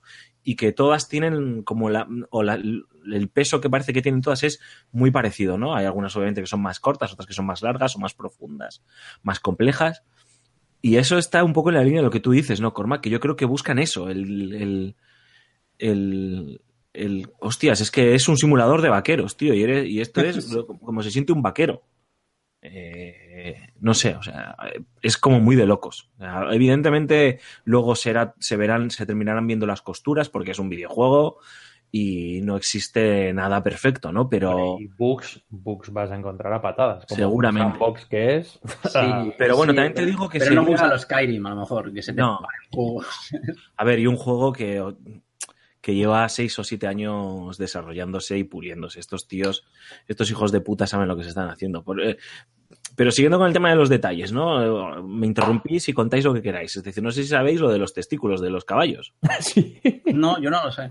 Pues que- ¿Eso qué pasa con eso? los ¿Han puesto testículos- animaciones? Tienen su, su propia simulación de físicas. Sí, tío, o sea, pero si hace mucho frío, eh, los testículos se encogen y hace mucho calor, se hinchan. Y, se Fíjate, ve. fíjate que me parece, me parece incluso una coña puya a los famosos, las famosas físicas de pechos que hacen Sí. muchos juegos japoneses. Sí, sí. Como querer reírse un poco de. Yo de creo que puede ser absurdo. No, no, no, que No, tienen a un tío, que tienen a un tío que ha estado eh, eh, o sea, recopilando la información para, para hacer correctamente la simulación de- del bamboleo de, de los Sí, sí, testículos luego del caballo. Cómo se hinchan. se-.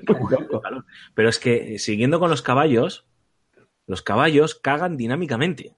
Eso es la hostia. O sea, tú vas ahí con tu caballo andando por la pradera y que te echa una cagada, tío, ¿sabes?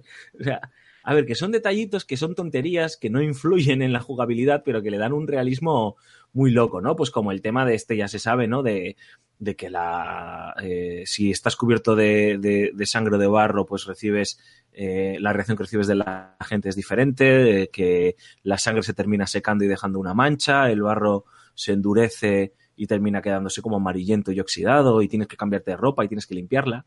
Pero es que hablando de, hablando de la ropa, estoy intentando encontrar. Ah, aquí ya lo he encontrado. No es, o sea, te dicen, no, puedes ponerte la ropa que tú quieras. Es que, por lo que parece, estamos hablando de supuestos, ¿eh? Esto es lo que dice Rockstar y lo que dice la gente que lo ha podido probar. Los conjuntos de ropa son personalizables hasta un nivel loco del sentido que tú puedes optar. Por ejemplo, si te metes los pantalones en las botas o no, si las mangas te las remangas o no, si. O sea, loco, tío. Iba muy locas. Al, al tema de, de lo que decías del barro y, y la ropa, un poco hilando ambas, que, que vas a tener que tener una especie de higiene, bueno, si quieres, evidentemente, Sí, y esa sí. higiene o, o va, va a afectar eh, eh, a, a la manera que te puedes relacionar con, Eso es. los NPCs de, de los pueblos. O sea, si vas lleno de mierda, no te has duchado en cuatro semanas, olerás a, a choto y, y a la hora de acercarte a la gente, pues van a ser más reticentes, no sé qué y tal. O sea, me, me parece o sea, una locura. Y, Estaría bien que se le viesen las moscas, en plan, como Metal Gear Solid. de cuando- Fijo, fijo que se ven, tío. Te aseguro que estoy O algo así. Seguro que se terminan viendo, tío. Pero Y luego hay, hay, hay una cosa que, que no sé si es muy bien así, o sea, el, el tema de vas a tener que alimentarte y demás. sí, por lo que he leído. Eh, no sé hasta qué punto eso me puede cortar un poco el rollo. O sea, a mí estos juegos en los que tengo que estar preocupado de comer y beber, porque si no te pones chungo, No creo que lo hagan al nivel, por ejemplo, Extremo, de Minecraft o de un eh, de estos eh, survivals que están moda escuchando lo que estoy escuchando, ya, lo de que no sean extremos, no sé yo. A, a ver, yo creo que es más por lo que he leído y por lo que he he escuchado yo. eh, eh, hay como tres grandes eh, características a las que tenemos que estar eh, atentos y una de ellas es el cansancio del propio personaje, que influye obviamente que cuanto más cansado está, o sea, tienes que dormir y tienes que comer, eh, pero que durmiendo eh, ya está, o sea, no tienes que andar preocupándote de comer y si comes no tienes que preocuparte de dormir a priori, ¿no? Y se nota pues porque el personaje va como más encorvado, eh, le cuesta más andar, va refunfuñando y tienes que, llega un momento en el que tienes que descansar, ¿sabes? O que tienes que comer. Sí que te dicen que esto es como en el San Andreas, que se, os acordaréis, que si comes cierta comida o comes mucho, te pones gordo y si no comes, pues adelgazas. Tienes que ir al gimnasio, sí, Y el Me había olvidado, de que te ponías gordo. Sí, pues aquí, aquí va, va por ahí el asunto, ¿no? Eh, no sé, más, más detallitos, pues que, por ejemplo, si vas a hacer una gamberrada y te pones un pañuelo, pues eh, cuando te lo quitas, el medidor obviamente que tienes ese de Wanted eh, se deshace más rápido porque obviamente eh, la gente no puede reconocer, te podrá reconocer por el vestuario, pero no te puede reconocer por tu cara, ¿no? Eh, pero aunque consigas eh, evitar a los marshals o a la policía o pagas incluso la recompensa que se ofrece por ti, pues eh, si vuelves a ese sitio donde has cometido un crimen o a ese pueblo o lo que sea o, o un altercado, la gente se acordará y reaccionará en consecuencia, te señalará o comentará o incluso hablará con los agentes de la ley, pues para que lo sepan que estás otra vez en el pueblo y demás, ¿no? Eso es lo que, eso es lo que dicen que, que pasará. Ya veremos luego, obviamente, eh, la verdad o la mentira. Otra cosa que es como muy graciosa es que eh, tus compañeros saquean también los cadáveres. Entonces, como no seas muy rápido, te quedas sin el dinero y te quedas sin... Te quitan el loot munición. los cabrones, tío. Pues te, vas a tener- te vas a tener que tirar a tiros. es que es, es, es la leche. Eh, Es precuela esto, ¿no? Es, Es una precuela, sí. Es precuela, ¿no? Vale, vale. Sí, En porque fin, tienes chicos, al. No sé si tienes al. Anunciaron, que esto no es spoiler, está anunciado. Que está Marston. al, ah, estamos, el prota del primer juego está en tu. Es precuela como Ya, 10, es precuela, 10 12 sí. años antes. Se pero se supone que es la banda de. Sí, la banda, Bueno, la banda de Marston. banda de, de Marston, ¿no? Sí, eso es. Eh, en fin, hay muchas tonterías. eh, os paso el enlace para que lo podáis ver. eh, se lo paso, lo pondremos también en la noticia de, de- que acompaña este podcast por si queréis leer. Las, es que hay 79 cosas que a cada cual más locas. En plan, que se te mete barro debajo de las uñas. Estoy viéndolo aquí, o sea, locura, locura. Tonterías que dices, ¿alguien se va a fijar? Pues, pues no lo sé, tío. Alguien se fijará. Algún Eh, chino farmer que le eche 500 Hombre, dólares. que alguien que- se fije todavía, pero que, que a alguien se le haya ocurrido implementarlo me parece más harto todavía. Seguro que hay algún trofeo de rollo, mírate las uñas o Seguro, tío. algo así. Lo que, lo que os recomiendo es, sin duda, es que veáis el último tráiler de gameplay del juego porque no hemos hablado técnicamente. No sé, sin verlo tampoco en, en directo, eh, es difícil hacerse una idea, pero luce muy bien tanto animaciones como el diseño del el, el entorno. La gente habla de que tiene una instancia de dibujado loquísima. Eh, no sé, yo me acuerdo que había en el último tráiler había un momento en el que se le ve al protagonista Arthur eh, andando de frente, la cámara estaba mirando a él, él estaba encendiéndose un cigarro o una pipa o algo, y se veía el horizonte como con las nubes negras y demás, y un bosque, y era loquísimo. O sea, esa, yo creo que no he visto nada igual en, en mi vida. Yo, lo- lo- una, de las, una de las cosas que he visto, que las típicas noticias estas que, que te van saliendo así poquito a poco, eh, que para Xbox va a salir con 4K nativo, Sí, eh, pero Y para rescalado, Play 4 Pro rescalado, va a claro. ser, eh, 1920 por 2160. Una Sí, rescala, rescala, luego lo hacen siempre. No, no me. Porque no la Pro no es. Rockstar siempre lo hace, ¿no? ¿Esto? Sí. Además que la Pro, la Pro no, no te hace nativo, entonces por cojones te rescala. Ah, vale. Así que ese es el problema de, de la Pro. En fin, eh, chicos, no sé si tenéis que decir algo más. Yo estoy como loco, tengo unas ganas muy locas de que llegue 22 días, tío. 22 días. 22 días. Uf, 22 días. De que pasen 22 días eh, para poder Ya me, jugar. ya me jodería ser el juego que se sale en octubre sin ser Red Dead Redemption 2, ¿eh? Porque No, no, Nos dice el Assassin's hostia, Creed, mira, por me había- ejemplo. me había- est- ahora, ahora con lo que dice Mark, me había, me había dejado cuando habías estado comentando lo de, Sí, lo de eh, que, que- que va a marcar, va a marcar un, un antes y un después en, en- en los sandbox. O sea, yo te juro que soy el creador de un sandbox que va a salir después de Red Dead Lo 2 cancelo. y, y te juro que directamente me cambio de profesión y me meto a panadero. Yo creo que, yo creo que han aprendido, han aprendido la elección de, de, de los, los primeros años de, la- de esta generación, que salía absolutamente todo en sandbox. ¿Os acordáis? Menos mal que paró eso. Y que a cada cual salía, se hacía cada vez más repetitivo e incluso hubo cierto, ciertas mezclas extrañas, ¿no? Como por ejemplo de Phantom Pain, que era una cosa en plan de nunca ha sido sandbox porque era sandbox. Y, y- y ahora los que quieren hacer mundos abiertos mm, lo hacen de alguna manera más inteligente, porque saben que no van a llegar a las cuotas a lo mejor de un, de un juego de Rockstar, pero no sé, por ejemplo, el juego de Spider-Man que tiras por utilizar la Spider-Man o, o no sé, a lo mejor un juego rollo... eh, juegos que no son sandbox, pero por sí, pero sí que son mapas a lo mejor bastante abiertos, como puede ser, por ejemplo, este eh, Sekiro, ¿no? Que el juego de From Software que va a salir el año que viene, o cosas así, ¿sabes? A ver, Cosas que se me parezcan a un sandbox, pero que no sean. Lo que está claro es que es que mm, es- si se cumple todo lo que todas las expectativas, este juego va a también elevar la exigencia de los jugadores. Y eso es un problema. O sea, para nosotros es un bendito problema porque va a hacer que, oye, que se esfuerce y que cambie también el concepto. Ha ido evolucionando. Acordaos de los primeros años de los juegos de Ubisoft, que era todo iconitos y eso era la epilepsia. Y, y ahora han ido evolucionando y lo hacen de otra manera. Eh, no he visto el último Assassin's Creed, no sé si, si han vuelto a caer en el error de los iconitos. Eh, pero, pero con. Icon- ¿Iconitos? ¿En, en- qué te refieres? ¿En el mapa o así? Sí, en el mapa y en el hacer mil cosas, mil cosas chorras que no aportan nada, ¿no? Y Es parece bastante parecido al, al Origins en ese sentido. O sea, Mm. es tus interrogaciones o... Sí, bueno, sí, sí.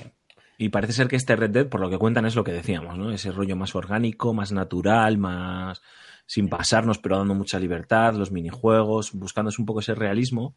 Y está claro que tiene que haber juegos de todos los colores, ¿eh? Pero yo creo que, que puede hacer que cambie ese, ¿no? El paladar un poco y las exigencias. Y eso, bueno, pues va a estar bien, va a estar bien. Yo, yo quiero saber eh, la, el, el tamaño del mapa que, que va a tener el, el Red Dead.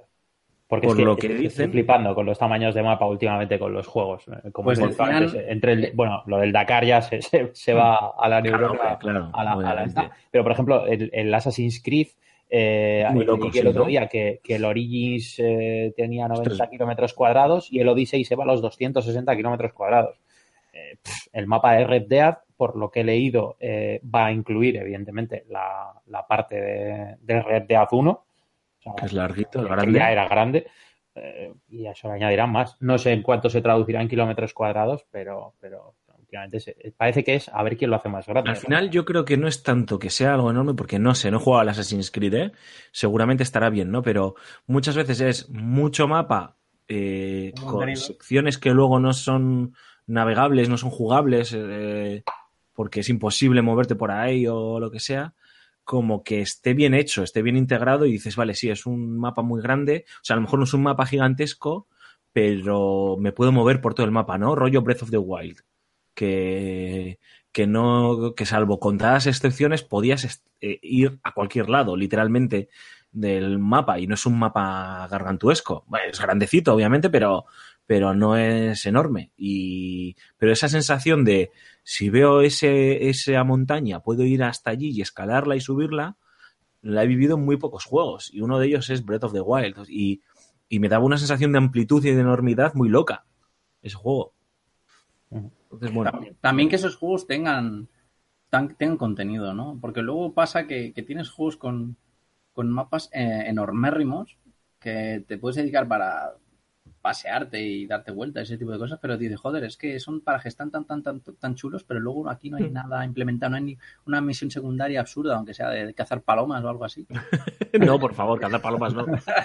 Yo qué sé, cualquier, cualquier chorrada, o buscar ardillas, ¿no? Que le pega más a este juego. Pero Seguro que hay. Había, eh, creo que había, no, no sé si recuerdo mal, había unas 500, 600 especies de animales diferentes. 200, ¿Eh? 200 de- diferentes. de- de animales. O sea, yo imagino que habrá, no sé, 50 tipos de mosquitos diferentes. Sí, ahora sí. 200 especies de Porque animales. 200 especies no sé dónde las van a sacar, tío. No, pero bueno, hay caza y pesca, o sea que Sí, sí, sí, eh, con joder. 200 especies supongo que habrá metido también. eh, Yo los espero- peces- los peces entrarán ahí en esas 200. Espero sinceramente que hagan una, una pesca buena, tío. Porque normalmente cuando en un videojuego integran una pesca suele ser un yo he visto alguna, no, no sé si es cinemática o qué, pero en, bueno, en uno de los mil trailers o gameplays que, que hay publicados por ahí, se veía alguna escena donde se veía al prota pescando y, hostia, tenía, tenía pintaza. Y, y mira que odio la pesca desde Mm. World of Warcraft en los juegos, ¿eh? O sea, pero Buah, tenía, pues tenía tú- pinta. Y- y- ¿Tú no te has hecho el trofeo del, del Final Fantasy XV de, lle- de llevar la, la Te pesca? puse el otro día en el. WhatsApp, eh, yo sudo de los trofeos, tío. O sea, Y, y el minijuego, los minijuegos, o sea, en- se ven nada, eh, fracciones de segundo en los trailers, pero el dominó, las cartas, solo las animaciones, hablo de las animaciones de el croupier repartiendo las cartas, los tíos recogiendo recogiendo eh, el dominó, es decir, es Que que hay se, podrán, se podrán hacer trucos ahí en plan de, No lo sé, de que sacas un as de la manga Que- para hacer trampas. Sí. la, No gente, creo, la, no la creo. gente jugará mucho a esos juegos, o sea, les meterá horas, pero obviamente no les va a dedicar unas horas. Habrá algún enfermo, ¿eh? Que el- esto, que- pero no le vas a dedicar a lo mejor al principio y tal, pero luego pues ya querrás avanzar o hacer otras cosas en el juego, ¿no? Pero es que ha habido gente que se ha dedicado a hacer esas animaciones loquísimas. Es que, eh, fijaos, si no os habéis fijado en, el último gameplay, eh, el croupier repartiendo las cartas, cómo las reparte la animación, eh, o el momento en el que están con, con las fichas de dominó, cómo las cogen los diferentes jugadores y las coge el propio Arthur, ¿no? Que dices, eh, espérate un momento, esto es, o sea, esto es in-game, es con el propio motor del juego, no es una cinemática. Muy, muy, muy loco. O sea, yo me, yo me tiré horas en el Went, ese del The Witcher 3. El de Witcher, sí. Sí, O sea, sí. Esto es que eres un enfermo, tío. Luego sacaron el juego aparte y dije, ah, paso. Pero, pero aquí a- al, al del dominó fijo, tío. Algún día serás padre y tendrás responsabilidades y, y, Y dirás, no me puedo entretener. Y dirás, voy a meter mil horas. a- O tendré a- trabajo, al menos, sin esas cosas de adultos. Bueno, chicos, eh, si os parece, escuchamos a Antonio Santo, que nos va a hablar de, de la preview de las primeras horas de Call of Cthulhu, o Cthulhu, o Cthulhu, nadie sabe cómo cojones se pronuncia. Cthulhu, ¿eh? Es Cthulhu, ¿no? ¿No es Cthulhu? ¿Lo pronuncian los americanos? Cthulhu. No sé cómo se pronuncia, no lo sabemos. es cachuli. ¿Por qué Cachuli? De Call of Cachuli. Porque eh, ha sido uno de los afortunados. Es uno de los títulos que salen a fin de mes, creo que concretamente el 30 de octubre. Y, Madre mía. y yo le tengo muchas, muchas ganas. Lo que pasa que no sé cuándo lo jugaré. Antonio, cuéntanos, ¿qué tal ha ido el. ¿Qué tal han ido las primeras horas de este Call of Cthulhu? Hasta ahora. Muy buenas chicos, ¿cómo estáis? A ver, os cuento, he estado jugando esta semana al Call of Chulu, el nuevo juego de la obra, bueno, basado en la obra de Lovecraft de manera un poco laxa, en principio, no de un relato en concreto, hecho por Cyanide o como se pronuncia. Ahí me pilláis un poco, no sé muy bien cómo se pronuncia el nombre del estudio. Eh, os cuento así a abuela pluma primeras impresiones. Digo abuela pluma y primeras impresiones porque habré jugado pues unas 5 horas más o menos, que me da lo bastante para ver las mecánicas y lo que nos propone el juego, pero no como para ponerme a hacer una crítica en profundidad. Lo primero, género. Estamos ante un juego de rol, pero eh, juego de rol muy, muy, muy basado en la investigación, en el diálogo y no tanto juego de rol más basado en combate, pues como Skyrim o, incluso The Witcher, que tiene un componente narrativo muy fuerte, pero su mecánica principal es el combate. Aquí lo que más vamos a estar haciendo es explorar escenarios, hablar con gente, e investigar. De hecho, el protagonista es un detective al que se le encarga investigar la misteriosa muerte de un acaudalado industrial que muere en un incendio en su casa y el padre se huele que ahí ha pasado algo más, que no ha sido solo un incendio. Y efectivamente, evidentemente, como es normal, pues sí, ha pasado, han pasado más cosas. Está ambientado en la época en la que estaba ambientada la obra de Lovecraft, los años 20, periodo de entreguerras, eh, periodo también de la ley seca, detalle importante, con lo cual se mezclan un poco los, eh, digamos, los misterios tipo Lovecraftiano con un trasfondo más de novela negra, um, en plan Philip Marlowe y tal, el detective alcoholizado, traumatizado por su pasado, etcétera, etcétera. En ese sentido, al principio nos encontramos mucho tópico, la verdad. Pero luego los personajes están bien desarrollados, la historia se va desenvolviendo bien. A mí por ahora me está gustando bastante, sobre todo por esa idea de que el combate es eh, bueno no, no es, eh, es, no es el centro del juego lo más importante es investigar hablar y pensar porque pensemos que en los mundos de Lovecraft las criaturas son tan increíblemente poderosas con respecto al ser humano que un juego basado en combate no tiene ningún sentido porque te van a aplastar como una hormiga. Solo puedes enfrentarte a los cultistas tú no puedes enfrentarte a Chulu con una pistola es hacer el imbécil. En el apartado técnico el juego sufre bastante la verdad o sea es un juego muy, muy sencillo, eh, con animaciones más bien tirando a cutre, muy de madera, mucho maniquí. Um, algo mejor en dirección de arte. También es verdad que una dirección de arte en un juego tipo Lovecraftiano te viene hecha, porque todos sabemos ya cómo es la estética decadente y tal de, de, las historias de Lovecraft. El guion está bastante mejor escrito, eh, digo, en comparación con lo que el juego ofrece técnicamente. En cuanto a guion, pues es un juego hasta ahora que me ha parecido bien escrito, donde las formas de hablar de los personajes son muy distintivas, eh, las situaciones están bien planteadas, las escenas de investigación están muy bien. Aquí hay una cosa que me gusta bastante además. El personaje tiene una serie de estadísticas, no son muchas, no hay que volverse muy loco, pero tiene estadísticas como investigación, descubrir objetos, eh, que afectan a lo que tú ves en el juego, la experiencia de juego. ¿Qué quiere decir esto? Pues que mmm, si tienes un personaje muy basado en investigación, eh, a la hora de ver una escena de un crimen, por ejemplo, vas a ver, vas a encontrar cosas que de otro modo no encuentras. No es que tengas una tirada muy difícil, por así decir. De, bueno, tira, bueno, tira, estoy pensando en, juego de rol de mesa. Haz la prueba de estabilidad a ver si descubres tal cosa. Uy, has fallado, qué pena. O no lo has entendido. No, es que ni lo ves. Con lo cual no sabes qué es lo que te estás perdiendo.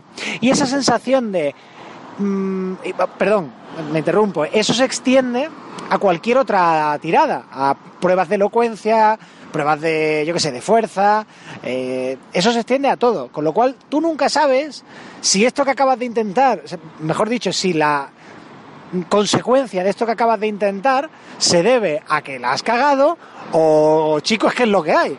Y esa sensación de ir caminando siempre sobre una fina capa de hielo está muy bien, a mí me gusta mucho, porque se acerca mucho a la sensación que tienes cuando estás en una partida de rol de mesa bien dirigida, con tiradas ocultas en las que tú nunca, eh, digamos, no puedes hacer metajuego, no puedes estar convencido de que tal cosa te ha salido bien o te ha salido mal. Tú vives, como en la vida real, vives las consecuencias y ya está. Más cositas, más cositas. Eh, el ambiente está muy bien conseguido. Ese tono de en cualquier momento puede pasar algo muy chungo, junto con la música y tal. Dentro de que eso sí, ya cualquier juego basado en la obra eh, de Lovecraft tiene un hándicap importante, que es que esto ya lo extenderé más adelante, creo que es un tema chulo para un artículo. La mmm, uno de, de los pilares fundamentales del horror cósmico, del subgénero que se inventó Lovecraft, es eh, el miedo de enfrentarte a, lo, no ya a lo desconocido, a lo, a lo incognoscible, a lo que es imposible de comprender. Las criaturas de Lovecraft, eh, en teoría, no deben dar, bueno, las criaturas basadas en las historias de Lovecraft no deben dar miedo por tener muchos tentáculos y, y, ser muy asquerosas o ser muy malvadas, sino deben dar, se supone que nos dan miedo porque son algo absolutamente alienígena en el sentido de extraño al ser humano. No olvidemos, no olvidemos que Lovecraft tiene historias y algunas de las más aterradoras no son las que tienen monstruos, son historias como el color venido del, espacio, en la que el, el, objeto del miedo, el origen del miedo, no se percibe de otra forma que como un color, como un color extraño, indefinible, que no encaja en ninguna parte del espectro conocido él intentaba crear sensación de horror a partir de, de, eso que la razón no puede aprehender. ¿Qué pasa?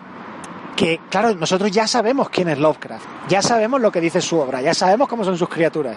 O sea que esa sensación de no tengo ni idea de qué va a pasar a continuación, no tengo ni idea de a qué me voy a enfrentar, estoy ante un universo completamente desconocido, imposible de comprender, ya no la podemos tener con obras directamente basadas o directamente ambientadas en los mundos de Lovecraft porque ya sabemos quién es Chulu y ya sabemos quiénes son el resto de esas criaturas. Eso es un hándicap importante para cualquier obra que esté ambientada en los mitos de Chulu. Obra Lovecraftiana, en el sentido de cogiendo lo, los conceptos del horror cósmico, claro que sí se puede. El caso, que este juego, a pesar de ese hándicap de que sabemos que en algún momento nos vamos a encontrar con un bicho con más mm, ojos que tentáculos y con más tentáculos que pies, a pesar de todo eso, el juego te mantiene en, eh, en esa tensioncilla de no sé muy bien qué va a pasar, este tío yo no sé si es, si es tal o cual, y eso es un mérito también tanto de los guionistas como de, de cómo funciona la conjunción de la historia con el ambiente que crea. Con el hándicap técnico que tiene el juego, que está hecho por un estudio relativamente pequeño, me parece que es un juego muy meritorio. No sobresaliente, por ahora por lo que he visto, pero muy meritorio y que va a gustar mucho a los aficionados a lo- al género del rol y a la aventura. Y por supuesto, a los aficionados a la obra de Lovecraft. Y eso es un poco todo lo que os quería contar. Mm, espero que, que le echéis un vistazo al juego si os llama la atención lo que os he dicho. Un besote a todos. Chau, chau. Bueno, después de sumergirnos en la locura del universo de Lovecraft, eh, vamos a seguir con otra preview, eh, que es, eh, lo, lo hemos adelantado antes, en Gambo, es la preview del juego del Dakar. Has estado probándolo, ahora han lanzado el nuevo parche y tendrás que, que descargarte. No sé si te lo has puesto a descargar o no. Sí, sí, sí, sí. No es que- vale, pues ya lo tendrás descargado cuando, cuando te sientes otra vez a jugar al juego. Y entonces, como creemos o tienes la sensación, tenemos la sensación que tras un parche de 37 gigas el juego cambia, pues esto es una preview y no una review de, del Dakar. Sí, sí, efe- Ahora han efectivamente. puesto los coches, ¿no? No, a ver, eh, fuera de coñas, la verdad que eh, le tenía muchas ganas al, al juego, eh, lo llevaba siguiendo varios, Es que me meses. flipó, tío, perdona, me flipó cuando de repente, esto es hacer metapodcast, ¿no? Pero me gusta cuando de repente en el chat este que tenemos, pues siempre, guau, tío, a ver si cuando nos llega tal juego, cuando tal, y dices, oye, eh, os ha llegado ya, nos ha llegado ya el, el Dakar, y no sabía ni que salía un juego del Dakar, tío. ¿Cómo? Yo O sea, tampoco, eso es no tenía las idea. mierdas que se pide Cormac, tío. Reconozco, reconozco que yo lo descubrí eh, hablando con un compañero de trabajo. Tengo, tengo un compañero de trabajo que es muy friki de- del tema de los rallies y, y demás. De hecho, eh, es, eh, es campeón de España de, de Dirt Rally eh, Joder. en, en PC. Y, y hablando con él de, bueno, pues de estos jueguillos y, tal, eh, me comentó, ojo, pues van a sacar uno del Dakar y tal, que tiene una pinta brutal. Empecé a buscar información y la verdad que lo que había por aquel entonces, eh, lo, lo que se veía, pues, algún screenshot y demás, ojo, la verdad que tenía muy buena pinta. Y mm, tampoco soy un, soy un experto en, en la materia y puede que aquí meta la pata, pero creo que no había, al menos recientemente, un juego que, se de- que estuviese enfocado a, a lo que es el- Creo que la no. prueba del Dakar. Eh, como rallies o, o igual como parte de, de algún otro juego puede, pero, pero creo que como, como mm, orientado a lo que es la prueba en sí, eh, completamente no, no, no lo había. Eh, es un juego que cuenta con licencia oficial. Eh, estamos hablando de que mm, tiene todas las, las categorías de, que, Dakar, que ¿no? forman el Dakar, que son las, las motos, los coches, eh, los camiones y luego los buggies estos eh, SX, SXS o algo así me Puede parece ser que es. beduino que dispare, tío, a los que entran en mi, territorio. Pu- Puede ser, puede ser. Bueno, Eh, beduino no, porque esto ahora el Dakar es en América Latina, ¿no? Es en la Patagonia. o. Sí, pero bueno, todos los años me, me parece Sí, que va, ¿Cómo se le llaman Dakar, tío? Sí. que va cambiando. Sí. Yo creo que en su día, a mí me marcó mucho, o, o igual es lo que me viene a la memoria siempre, es el París-Dakar. Claro, París-Dakar de toda la vida. Es la, eso es, es la coletilla siempre. A ver, era porque Y ahora si sale de San Francisco y París, termina en Patagonia, ¿sabes? Y después Eso ¿por es. qué coño se llama? Eh, mm, sí, Bueno, me invento por eso de yo creo que ahora se llama Dakar. Será que acabarán, acabarán allí. Eh, como os digo, a ver, tampoco soy un, un experto en, en la materia. ¿eh? Lo, lo he seguido más por, por mi compañero de trabajo y la verdad que recordé el otro día que, que estaba próximo el lanzamiento. Se, y- se ha pedido, perdona, se ha pedido el Dakar para su compañero, no para él. No, no, no. No, la verdad que, que lo, he- lo he estado jugando y, joder, sí es cierto que... Pero es un sandbox, ¿no? Eh, hombre, con 28.000 kilómetros cuadrados de mapa, eh, es un plataforma, no, no lo Sí, veo. sí, pero vamos, que me refiero que mm, hay etapa, es la etapa del día o lo que sea, o de la noche, o de no sé cuándo se corre eso, y, y me imagino que tú sabes que tienes que llegar de tal sitio a tal sitio, pero que te podrás mover Sí, sí, sí. eh, De hecho- libremente, ¿no? O de sea, hecho- si la puedes liar, digo, de como hecho, avance. no es que te puedas perder, es que te vas a perder, ¿vale? Eh, a ver, eh, voy por partes. Es más que un juego de coches, motos, camiones y demás, Es un- es un es simulador de. GPS, ¿vale? Eh, es decir, cuando empiezas a jugar en el juego tienes un tutorial donde te explica cómo van las... pues, las ¿Cómo un anotaciones GPS? que- que te va dando el, el copiloto, claro, eh, cuando vas en, en camión o en coche o lo que sea. vas en moto, te Cuando vas jodes, en moto, eh, las, las anotaciones de- del copiloto no las tienes. Entonces, tienes una suerte de GPS con unas anotaciones que al principio, bueno, al principio y, y aun cuando lleves unas cuantas horas, eh, te siguen sonando a chino, eh, en las que te vas a perder. O sea, da igual, da igual lo que hagas, o sea, te vas a perder. O sea, yo me he perdido. ¿Y cómo te orientas? eh, tiene, tiene, eh, tiene una serie de anotaciones en las que te va diciendo unos gap y unos kilómetros. A ver, tiene dos modos de dificultad, ¿vale? En el, en el modo, en el modo más, Realista más realista, eh, pues evidentemente te, te guías de estas Te anotaciones. mueres de hambre. En, en el modo, en un modo más novato tienes una, una especie de brújula y, y- Hostia, es Y un una especie de brújula. Pensaba que tenías ahí el indicador en el mapa que de seguir. Joder, chaval, qué extremo, ¿eh?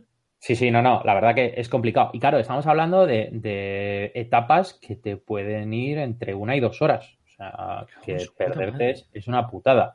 A ver, siempre te queda la opción de que cuando te pierdes, el copiloto de hecho te avisa, te dice, nos hemos perdido, vamos a volver al O sea, último encima el punto listo, conocido". ¿no? Sí, sí, sí. Y te dice, vamos a volver al último punto conocido. Eh, te meten una penalización y te, te reinicia en el, en el último checkpoint. ¿Vale? Eh, a ver, es, es complicado porque, ya te digo, la, la primera sensación que tienes es de, de abandono total. O sea, de decir, eh, ¿qué, estoy haciendo aquí? Por, si me has dicho, encima, a, a veces las, las instrucciones son, son confusas en el sentido de que te las está dando en inglés, eh, tienes los subtítulos. Es algo que han debido de corregir porque los subtítulos salían en blanco, muchas veces te pillaba, sobre todo si juegas con la cámara interior, te pillaba en, en- medio de- de- del panel de mandos y apenas se veía. Entonces, claro, eh, te, te acabas perdiendo muchas veces por, por- por no entender las instrucciones del copiloto y, y cuando te querías dar cuenta igual habías avanzado ya como 10 kilómetros hasta que tu copiloto te dice, oye, que nos hemos perdido. Y dices, joder, me lo podías haber dicho antes. Trata de arrancarlo, Carlos. Sí, sí, totalmente. Eh, a ver, tiene las licencias del, del juego, salen pilotos como Nani Roma, Carlos Sainz, eh, con, con los coches de, que, que- se compiten en el Dakar, vamos. Eh, está muy bien recreado. eh, lo que pasa es que al final, hasta que pruebe el parche, ¿vale? Pero mm, también un poco por lo que he leído, aún así, lastra mucho las físicas. Eh, las físicas del juego eh, hacen que no se sienta muy fluido el, manejo del coche. Eh, o sea, no, no notas que te estés embarrando o que te estés encallando o vayas por una superficie menos, menos dificultosa. Eh, entonces, pues bueno, eh, parece ser que se queda un poco. Es, un- es una buena idea, es un buen concepto de juego, pero yo creo que no han sabido, no han sabido implementarle ese, ese, ese manejo. Eh, Pues es complicado, ¿no? O sea, es duro porque normalmente ese tipo de, de, de juegos más de rally, ese tipo de cosas, una de las de los fuertes era que realmente se notaban los cambios de en, Sí, la conducción, en ¿no? el suelo, sí, en la, en la conducción, de cómo piedra, arena, hielo y este tipo de cosas era, era bastante, bastante diferente.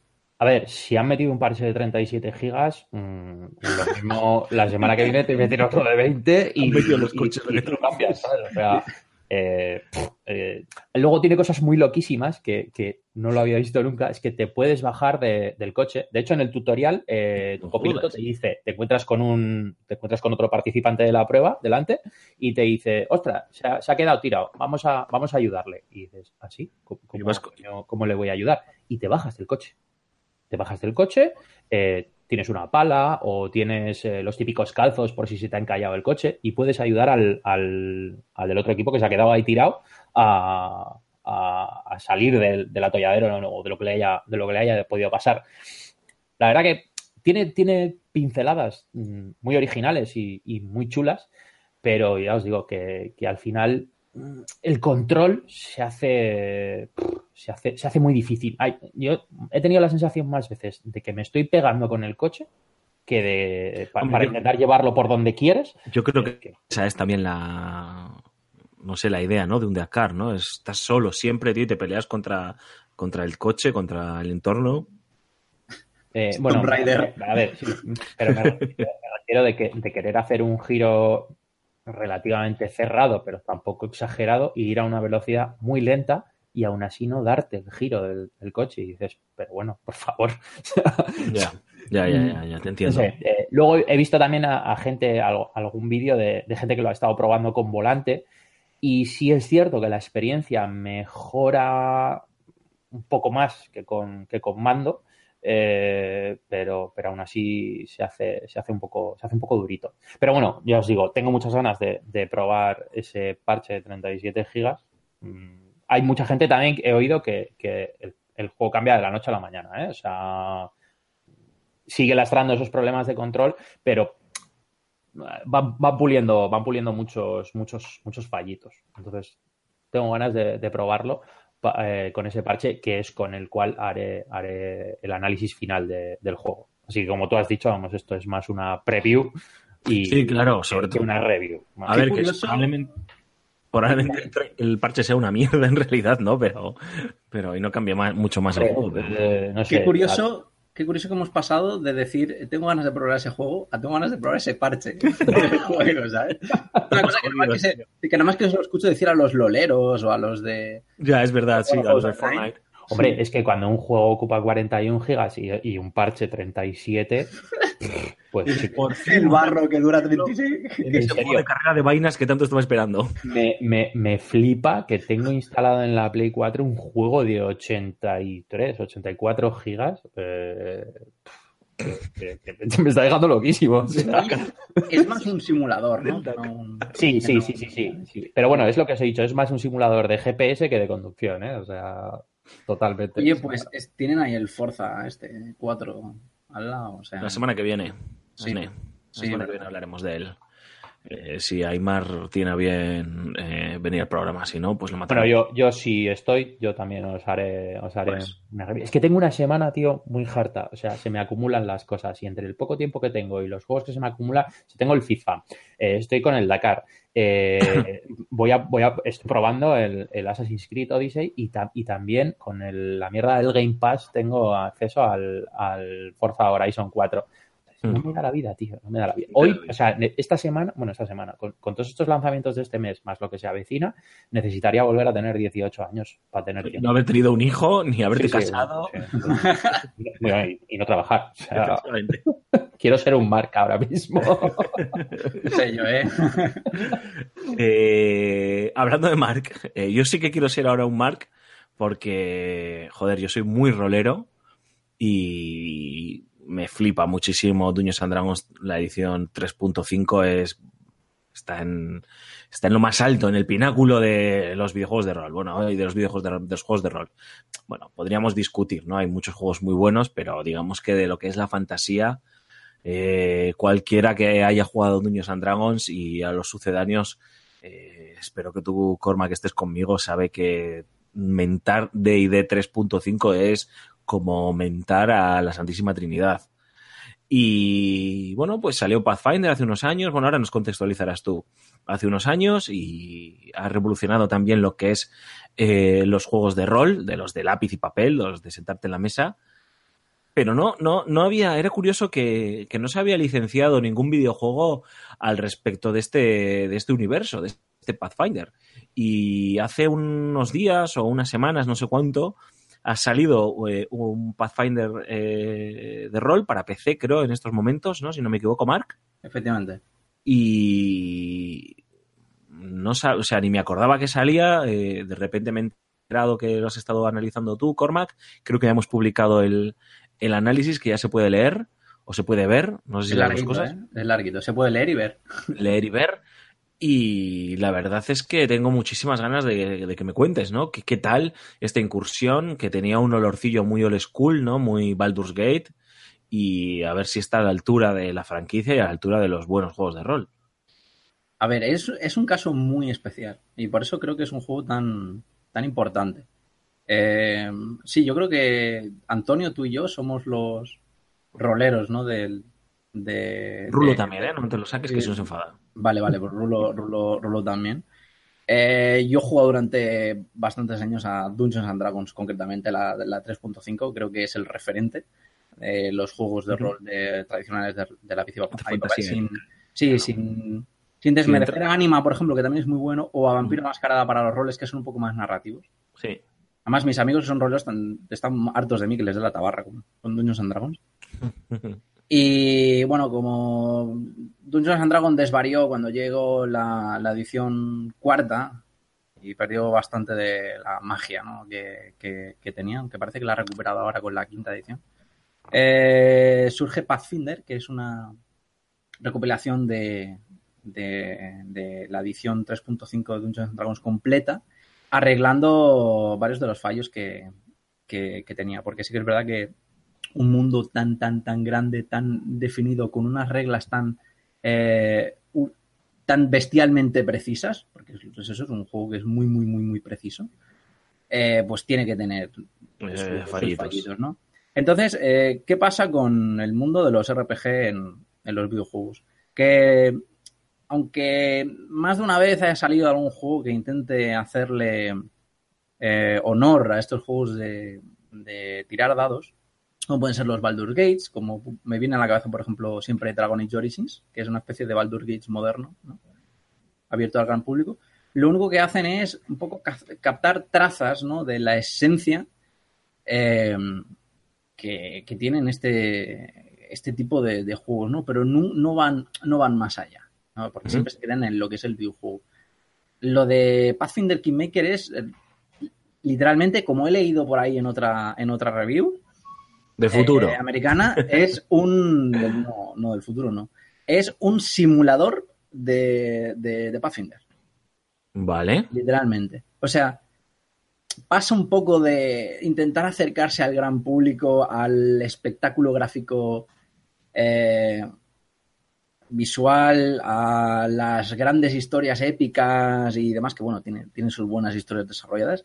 Y lo que te hace es una campaña con un motor gráfico muy sencillo para que lo pueda tirar todo el mundo, eh, con sus personajes y literalmente todas las reglas de Pathfinder integradas en el juego. Vale. Las fichas, por ejemplo, la creación de las fichas es eh, idéntica. Tienes tus eh, repartición de, de puntos, no tiras dados, se opta por la, por la opción de la repartición de puntos, que también está en el juego de, de rol. Eh, a raíz de eso se calculan cuántas las puntuaciones de los puntajes de habilidades que te puedes poner, la clase de armadura, los puntos de golpe, todo ese tipo de, cosas. Y la selección de las dotes y los o, los hechizos correspondientes que sirven para buldear al personaje.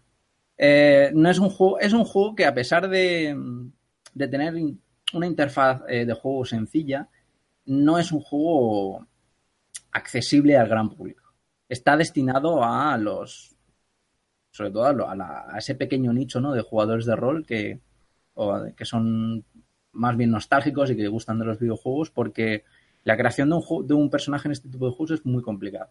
Muy complicada porque las primeras veces que juegas te haces personajes que están, que están mal hechos y luego te das cuenta de que eh, te tienes que guiar un poco por tu conocimiento, por qué dotes me cojo, ahora me cojo esto, luego empiezo por lo otro, qué clase, qué clase de prestigio y este tipo de, de cosas para realmente hacer personajes eh, óptimos. Entonces todo esto se ve implementado en el juego. Eh, una vez eh, vas avanzando en la, en la campaña, tú tienes tu, tu personaje principal que lo has creado tú, luego se te van uniendo más, más compañeros, pues ves como por ejemplo en el, en el propio combate, un combate que, que visualmente es muy feo y muy tosco, o sea, no es- no tiene- visualmente es un juego muy pobre, eso puede echar a mucha gente para, Ya, pero me gustaría atrás. saber cuánta gente ha trabajado en ese juego, ¿sabes? Es decir, Sí, es que lo sí. importante es lo que hay de fondo que estás contándonos. Claro, pero, pero es que eh, eh, yo me he quedado flipando porque es que eh, la mecánica que hay en los juegos en Pathfinder, que son la de los ataques de oportunidad, un ataque de oportunidad es cuando en un cuando en tú, tú tienes un turno de juego dentro del juego rol y a lo mejor haces una, una acción que requiere de un turno completo, entonces no puedes hacer nada más. Co- Cosas como, por ejemplo, desenvainar un arma.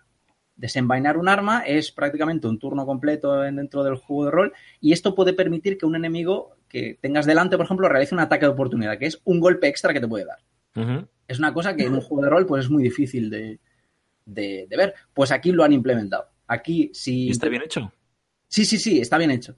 Te ponen, te ponen digamos, eh, arriba de tu personaje un contador de segundos que serían las iniciativas.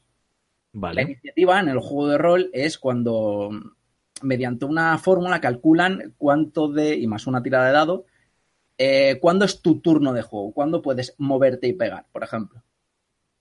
Aquí lo han solucionado, en vez de hacer un sistema de juego pausado, lo que, lo que, lo que hacen es ponerte un contador arriba y cuando llega a cero es la vez que puedes atacar o la vez que puedes hacer una acción. Es como los, los juegos estos eh, ¿eh? JRPGs de barra, como por ejemplo Final Fantasy XII, ¿no? que tienes una barra que se va cargando, tú te puedes ir moviendo en el mapa y cuando se carga la barra ya puedes pegar. ¿Qué pasa? Que si tú no mides bien tus, tus movimientos y te dedicas a acampar a tus anchas, pues es como si en el juego hicieses el doble movimiento, que es una acción completa. Si, por mm, ejemplo, eres, un mago, ¿eh? eres un mago y, claro, lanzar, cargar un hechizo em, ocasiona que el arquero enemigo eh, tenga un ataque de oportunidad, te puede meter un flechazo. ¿No? Entonces, si lo, posicionas mal o si no coges el tanque y haces la función de, tanque, que es poco también cubrir a, tu grupo, pues automáticamente tu, mago pues, se, se, lleva un ataque de oportunidad. Esto lo hace la máquina, la máquina solo. Tú los ataques de oportunidad no los, no los, no, no los controlas. Ni siquiera cuando, cuando es un ataque oportunidad a tu favor. No, no, no, que va, que va. Es más, el, juego lo que intenta es eh, que, que todas las tiradas que se hacen en, el juego de rol se hagan de manera automática y rápida para que a ti no te frene la acción. O sea, tú, puedes frenar, pasar el juego eh, cuando quieras con el botón del espacio para poder medir y calcular tus estrategias, ¿no? Porque esto, bueno, esto, en los juegos de rol tú no te pones un, no te sueles poner aquí un reloj de arena, eh, o no es obligatorio ponerte, tú puedes pensar el turno todo lo que quieras, ¿no? Entonces tú te puedes medir tu estrategia, pero mm, se evita que estés constantemente eh, eh, esperando las tiradas. Por eso hay muchas cosas que se hacen de manera, de manera automática. Pero si tú eres un jugador que viene de jugar a Pathfinder, de jugar a Dungeon Dragon, de jugar a lo que sea, sabes dónde, y cuándo hay tiradas.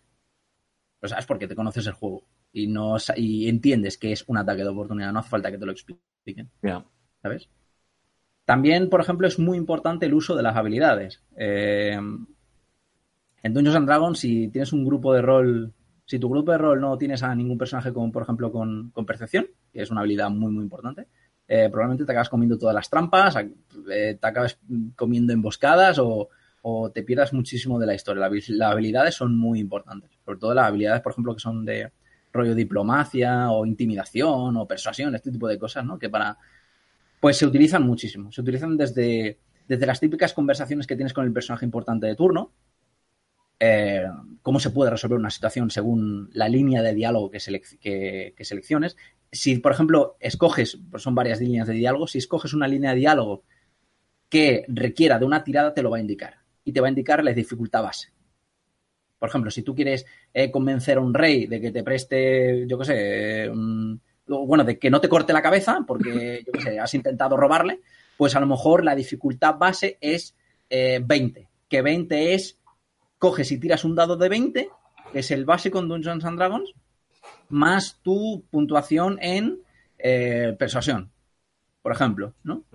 Y eso te lo marca el juego, pero la tirada evidentemente lo hace de manera que tú no te enteres. También, por ejemplo, si tienes un personaje con una percepción alta eh, y tú estás, por ejemplo, andando en una mazmorra, se te, van a activar, por así decirlo, las trampas. O sea, tú las vas a ver a, a una distancia para que no te las comas y tengas la opción de ir a desactivarla.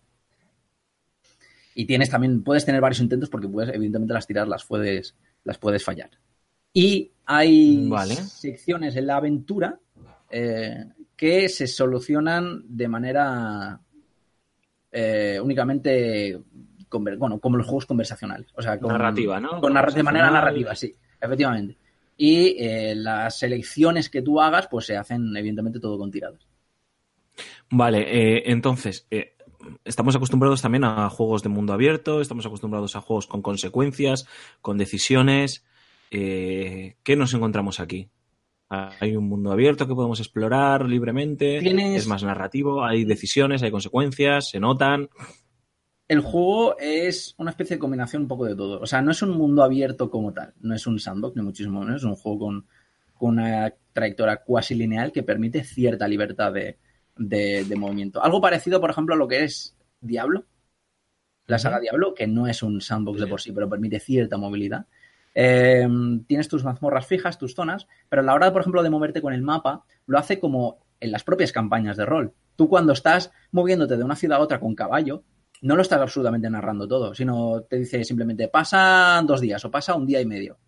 O entonces tú estás, digamos que tú ves, eh, lo que ves en la interfaz del juego es un mapa y un caballito, la figura de un caballito que cómo va andando de una parte del mapa a la otra. Y ves cómo pasan las horas del día, cosa a la que tienes que estar atento, y eh, te dice si tus personajes pues tienen que comer o no. Porque es muy importante también mantener eh, el mantenerte con, con- con víveres, porque tienes que comer y tienes que Eso le, eso le encantaría, le encantaría a Julen. Sí, efectiva, efectivamente. ¿Qué pasa? Que durante la trayectoria de un lado de una ciudad a otra, pues a lo mejor te puedes encontrar con un evento aleatorio. Es, por ejemplo, que te, que te asalten unos bandidos o que llegas a una posada o este tipo de, de, de- de cosas. La- el objetivo, que lo ha cumplido al 100%, se pueda discutir o no que sea un buen videojuego o no, eso creo que es otro tema, es eh, reflejar al máximo posible eh, cómo es una campaña de rol de Pathfinder. Y creo que lo cumple. Creo que ahora mismo es el, el referente máximo que hace, que hace, que hace eso. Yo, Eh. Vale. Eh, sí, eh, pregunta, suelta pregunta. No, no to- no toco un juego de estos, eh, yo creo que desde Baldur's Gate, por lo menos. Eh, es muy así del, del rollo de Baldur's Gate, o sea, de... Es más rol que Baldur Gates. Es yo más diría. rol, ¿no? O sea, Es más rol, es menos videojuego y más rol. Baldur Gates era una especie de mezcla, de mix-up perfecto entre partida rol y. Sí, por eso es que yo no, no soy muy fan de- del género eh, y joder, recuerdo con mucho cariño el, el, el Baldur's Gate, el, el mítico a los ojos bubú, eh, porque era eso, porque no, no, era, no era complicado de, de, de jugarlo y era muy rollo diablo, o sea, decías, tenías un poco de combate por turnos, pero bueno, era, era, era fluido. Esto al final es, es eh, o sea, me refiero, para una persona como yo, que es, mm, iba a decir novata, o sea, yo más bien diría nula en este género, eh, es asequible, o sea, es, es, es mm, jugable en el sentido de que... Es fácil de aprender. es-.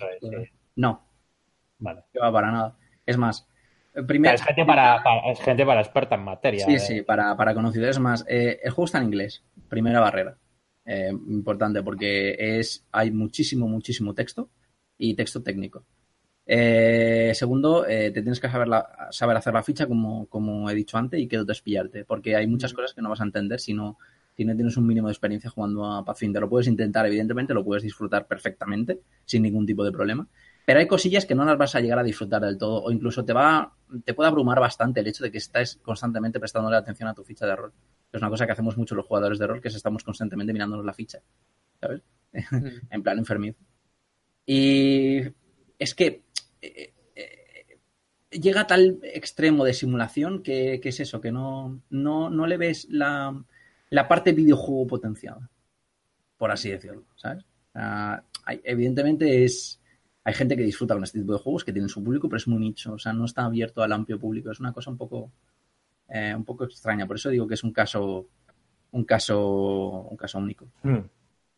Una cosilla que quiero destacar es que la banda sonora la hace Inon Zur, que es el de los Dragon Age. O sea, se nota desde el segundo uno. O sea, las melodías estas eh, con voz, con coro de fondo, ¿sabes? Que suena como muy medieval y la verdad es que es bastante... Suena bastante, bastante épico. Eh, no sé qué más contaros, la verdad. O sea, si, si sois un, un... sí. un resumen. Me gustaría que nos hicieses un resumen, porque has dicho, me ha gustado. Eh, no sabemos, o sea, no quiero entrar en si es un buen videojuego o no es un buen videojuego, ¿no? O sea, como quiero saber tu opinión.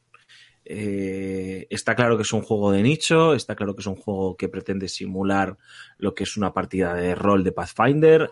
Entiendo y entendemos los oyentes eh, quién es el perfil del público al que va dirigido, pero también creo que es importante saber si más allá de todo eso estamos ante un buen videojuego o sin más ante un juego con una ejecución correcta, no lo sé. Cuéntanos. Haz tu crítica, cierra tu crítica.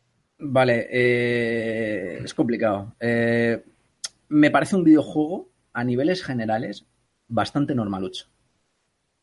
Es bastante normalucho. La experiencia, eh, disfrutarla en su totalidad, me parece, me parece que requiere de, de ciertos conocimientos o de ciertas variables que son muy que son muy comentadas, que son, que son muy complicadas, ¿no? que son las que he dicho antes.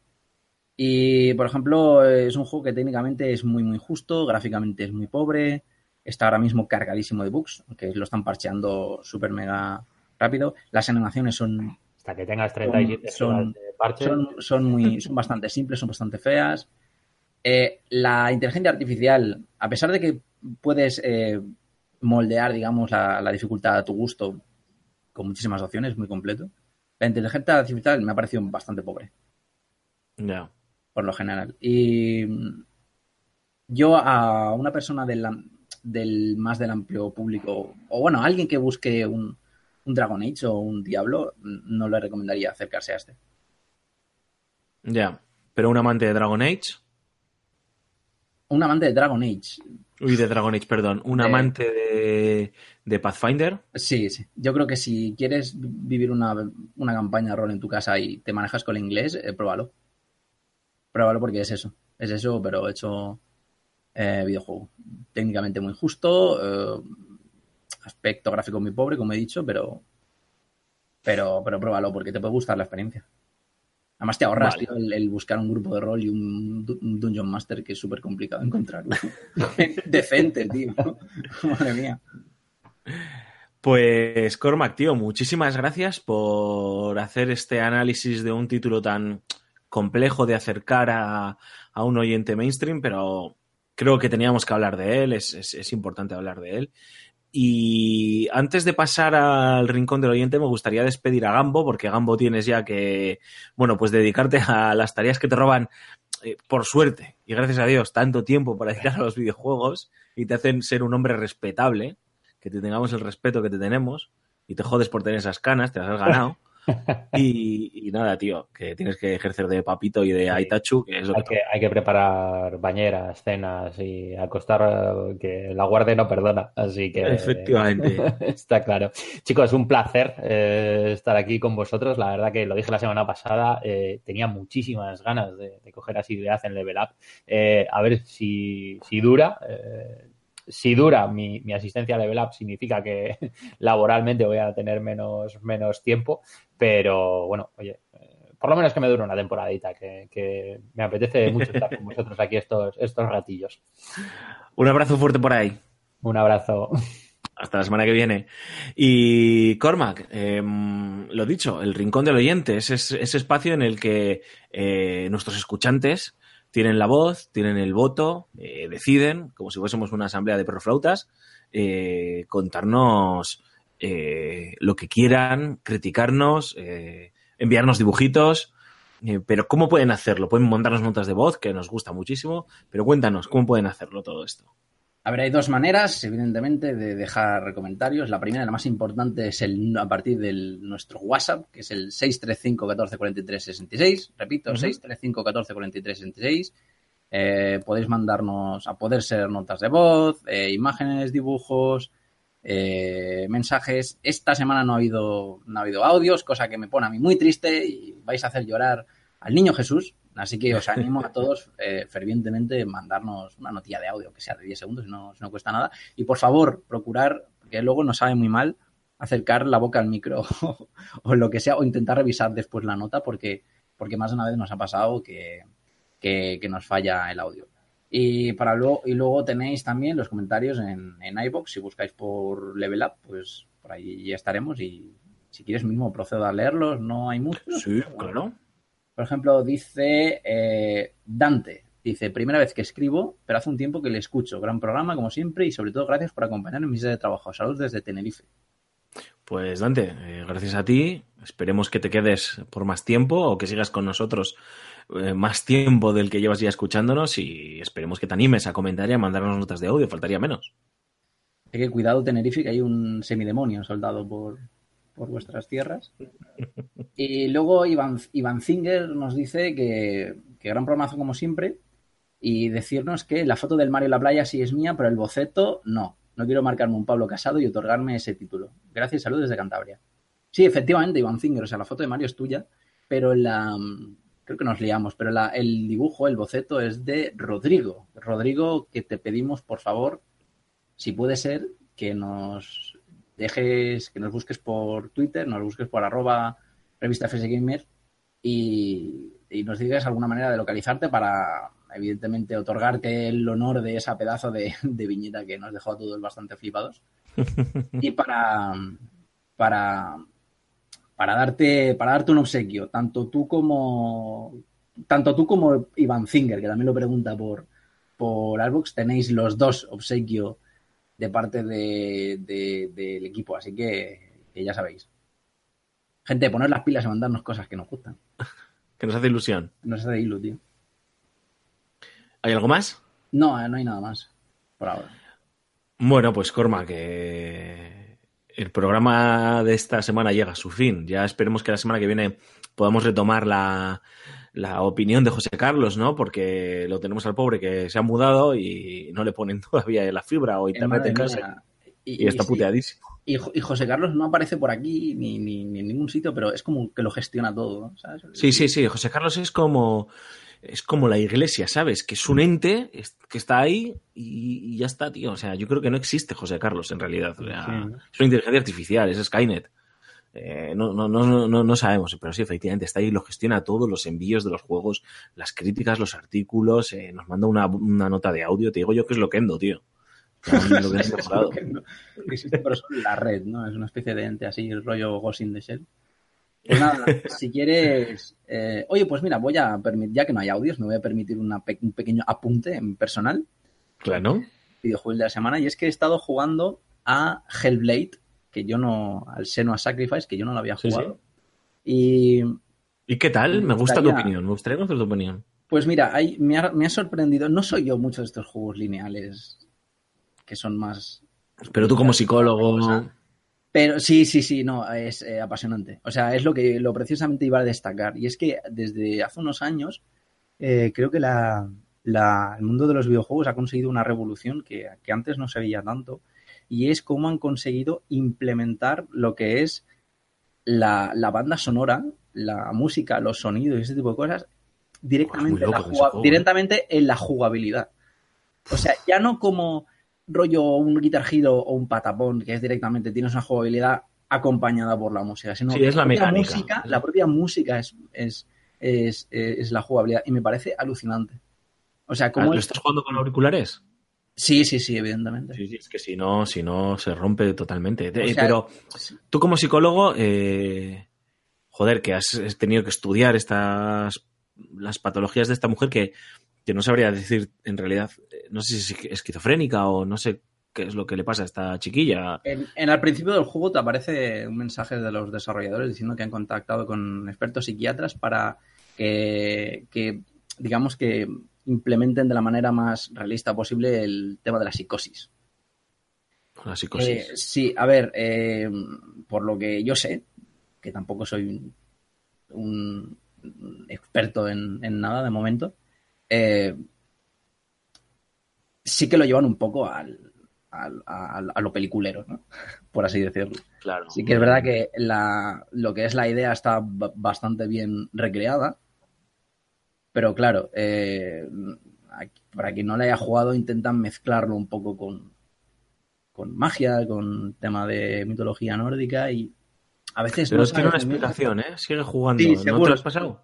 Seguro- no, no, que va, que va, estoy en ello, estoy en ello, pero sí que es verdad que lo que es fascinante es la mezcla de cómo tú como jugador, sin habérmelo terminado, porque ya si me lo hubiese terminado, entonces no tendría tanta gracia esta explicación, cómo ya no sabes discernir cuáles son la, la realidad propia de, de Senua y las voces en, en, en, la cabeza. Entonces, es un juego muy interesante. Pero uh -huh. sí, lo, ay, lo que quería concluir era que, que ya hay más. que el hecho de que eh, un, cuando, por ejemplo, tienes dos enemigos y un enemigo te va a atacar por detrás, claro que tú no lo ves porque es una especie de cámara muy cercana al hombro, que una voz te diga detrás de ti y sepas que es el momento ¿no? en el que te tienes que, esqui tienes que esquivar sí. para esquivar el espadazo, me parece alucinante. O sea, cómo ha sustituido eh, las, las típicas lucecitas, ¿no? Eh, que es que tiene sentido dentro del juego que una voz te avise, ¿sabes? Es que. Claro. Es, eh, tienes que jugarlo y, hacer, y hacemos un día un off-topic tú y yo, tío, porque quiero hablarlo contigo, porque. A ver, con cualquiera, ¿eh? que lo haya jugado, pero tú al final también tienes la sensibilidad de que está intentando hablar de tu campo, ¿no? Profesional. Y me gustaría saber, ¿no? Un poco tu opinión a ese respecto. Así que tú sigue avanzando y un día hablamos, tío. Sí, y no solo en ese juego, sino por ejemplo en cómo lo hicieron con, que lo jugué también, bueno, lo llevo jugando desde hace tiempo, con Rainbow Six. Rainbow Six es un juego en el que la, el sonido, los pasos, las explosiones, de dónde vienen, claro, es clave. Es, es clave para, para, la jugabilidad. Y es una cosa que me parece muy curiosa que hayan hecho. O sea, me parece una, una totalmente una revolución. Pues bueno, Cormac, hablando de revoluciones, tío, eh, revolucionanos esto con tu despedida. Y y cuéntanos sí. un poco la gente, cómo nos puede contactar, eh, los mensajitos, eh, dónde nos pueden encontrar en los twitters personales, ya sabes, lo de siempre, tío. Pues nada, para los despistados como yo, repito el número de teléfono 635 14 43 66. Eh, también podéis, y pasamos a las redes sociales, podéis encontrarnos en iBox buscándonos por Level Up, y luego en la web, eh, somos una sección del, del correo.com, si ponéis en Google FS Gamer nos encontráis. También podéis encontrarnos en Twitter, arroba revista FSGamer, en Facebook como FSGamer, en YouTube como FSGamer y en el canal de Telegram. Paso a los twitters personales, arroba Aymar barbaja ciclín, arroba Alfonso Gómez AG, arroba Antonio Santo, arroba Bau barbaja er, arroba Cormac barbaja 91, arroba Trurulius, arroba Gambo 23, arroba Jogarto y mando un saludo a todos nuestros compañeros que al final por una cuestión u otra pues no pueden estar por aquí, pero siempre están porque yo nombro sus twitters. O sea, si yo nombro vuestros twitters estáis. De alguna Efectivamente. Pues nada, lo dicho, eh, Cormac, tío, un auténtico placer. Eh, la semana que viene nos volvemos a escuchar y con más novedades y ya queda menos para el lanzamiento de Red Dead 2. Efectivamente. Pues nada, un saludo. un saludo hasta la semana que viene. Y como siempre, se despide de todos vosotros, Alfonso Gómez. Nuevamente os quiero dar las gracias por habernos elegido una semana más. Gracias de verdad por los comentarios, gracias por el cariño que, que destilan pues los detalles que tenéis con nosotros eh, y gracias eh, por habernos elegido. Eh, sed buenos, jugad a muchos videojuegos y nos escuchamos, nos vemos la semana que viene. Hasta la próxima. Agur, adiós.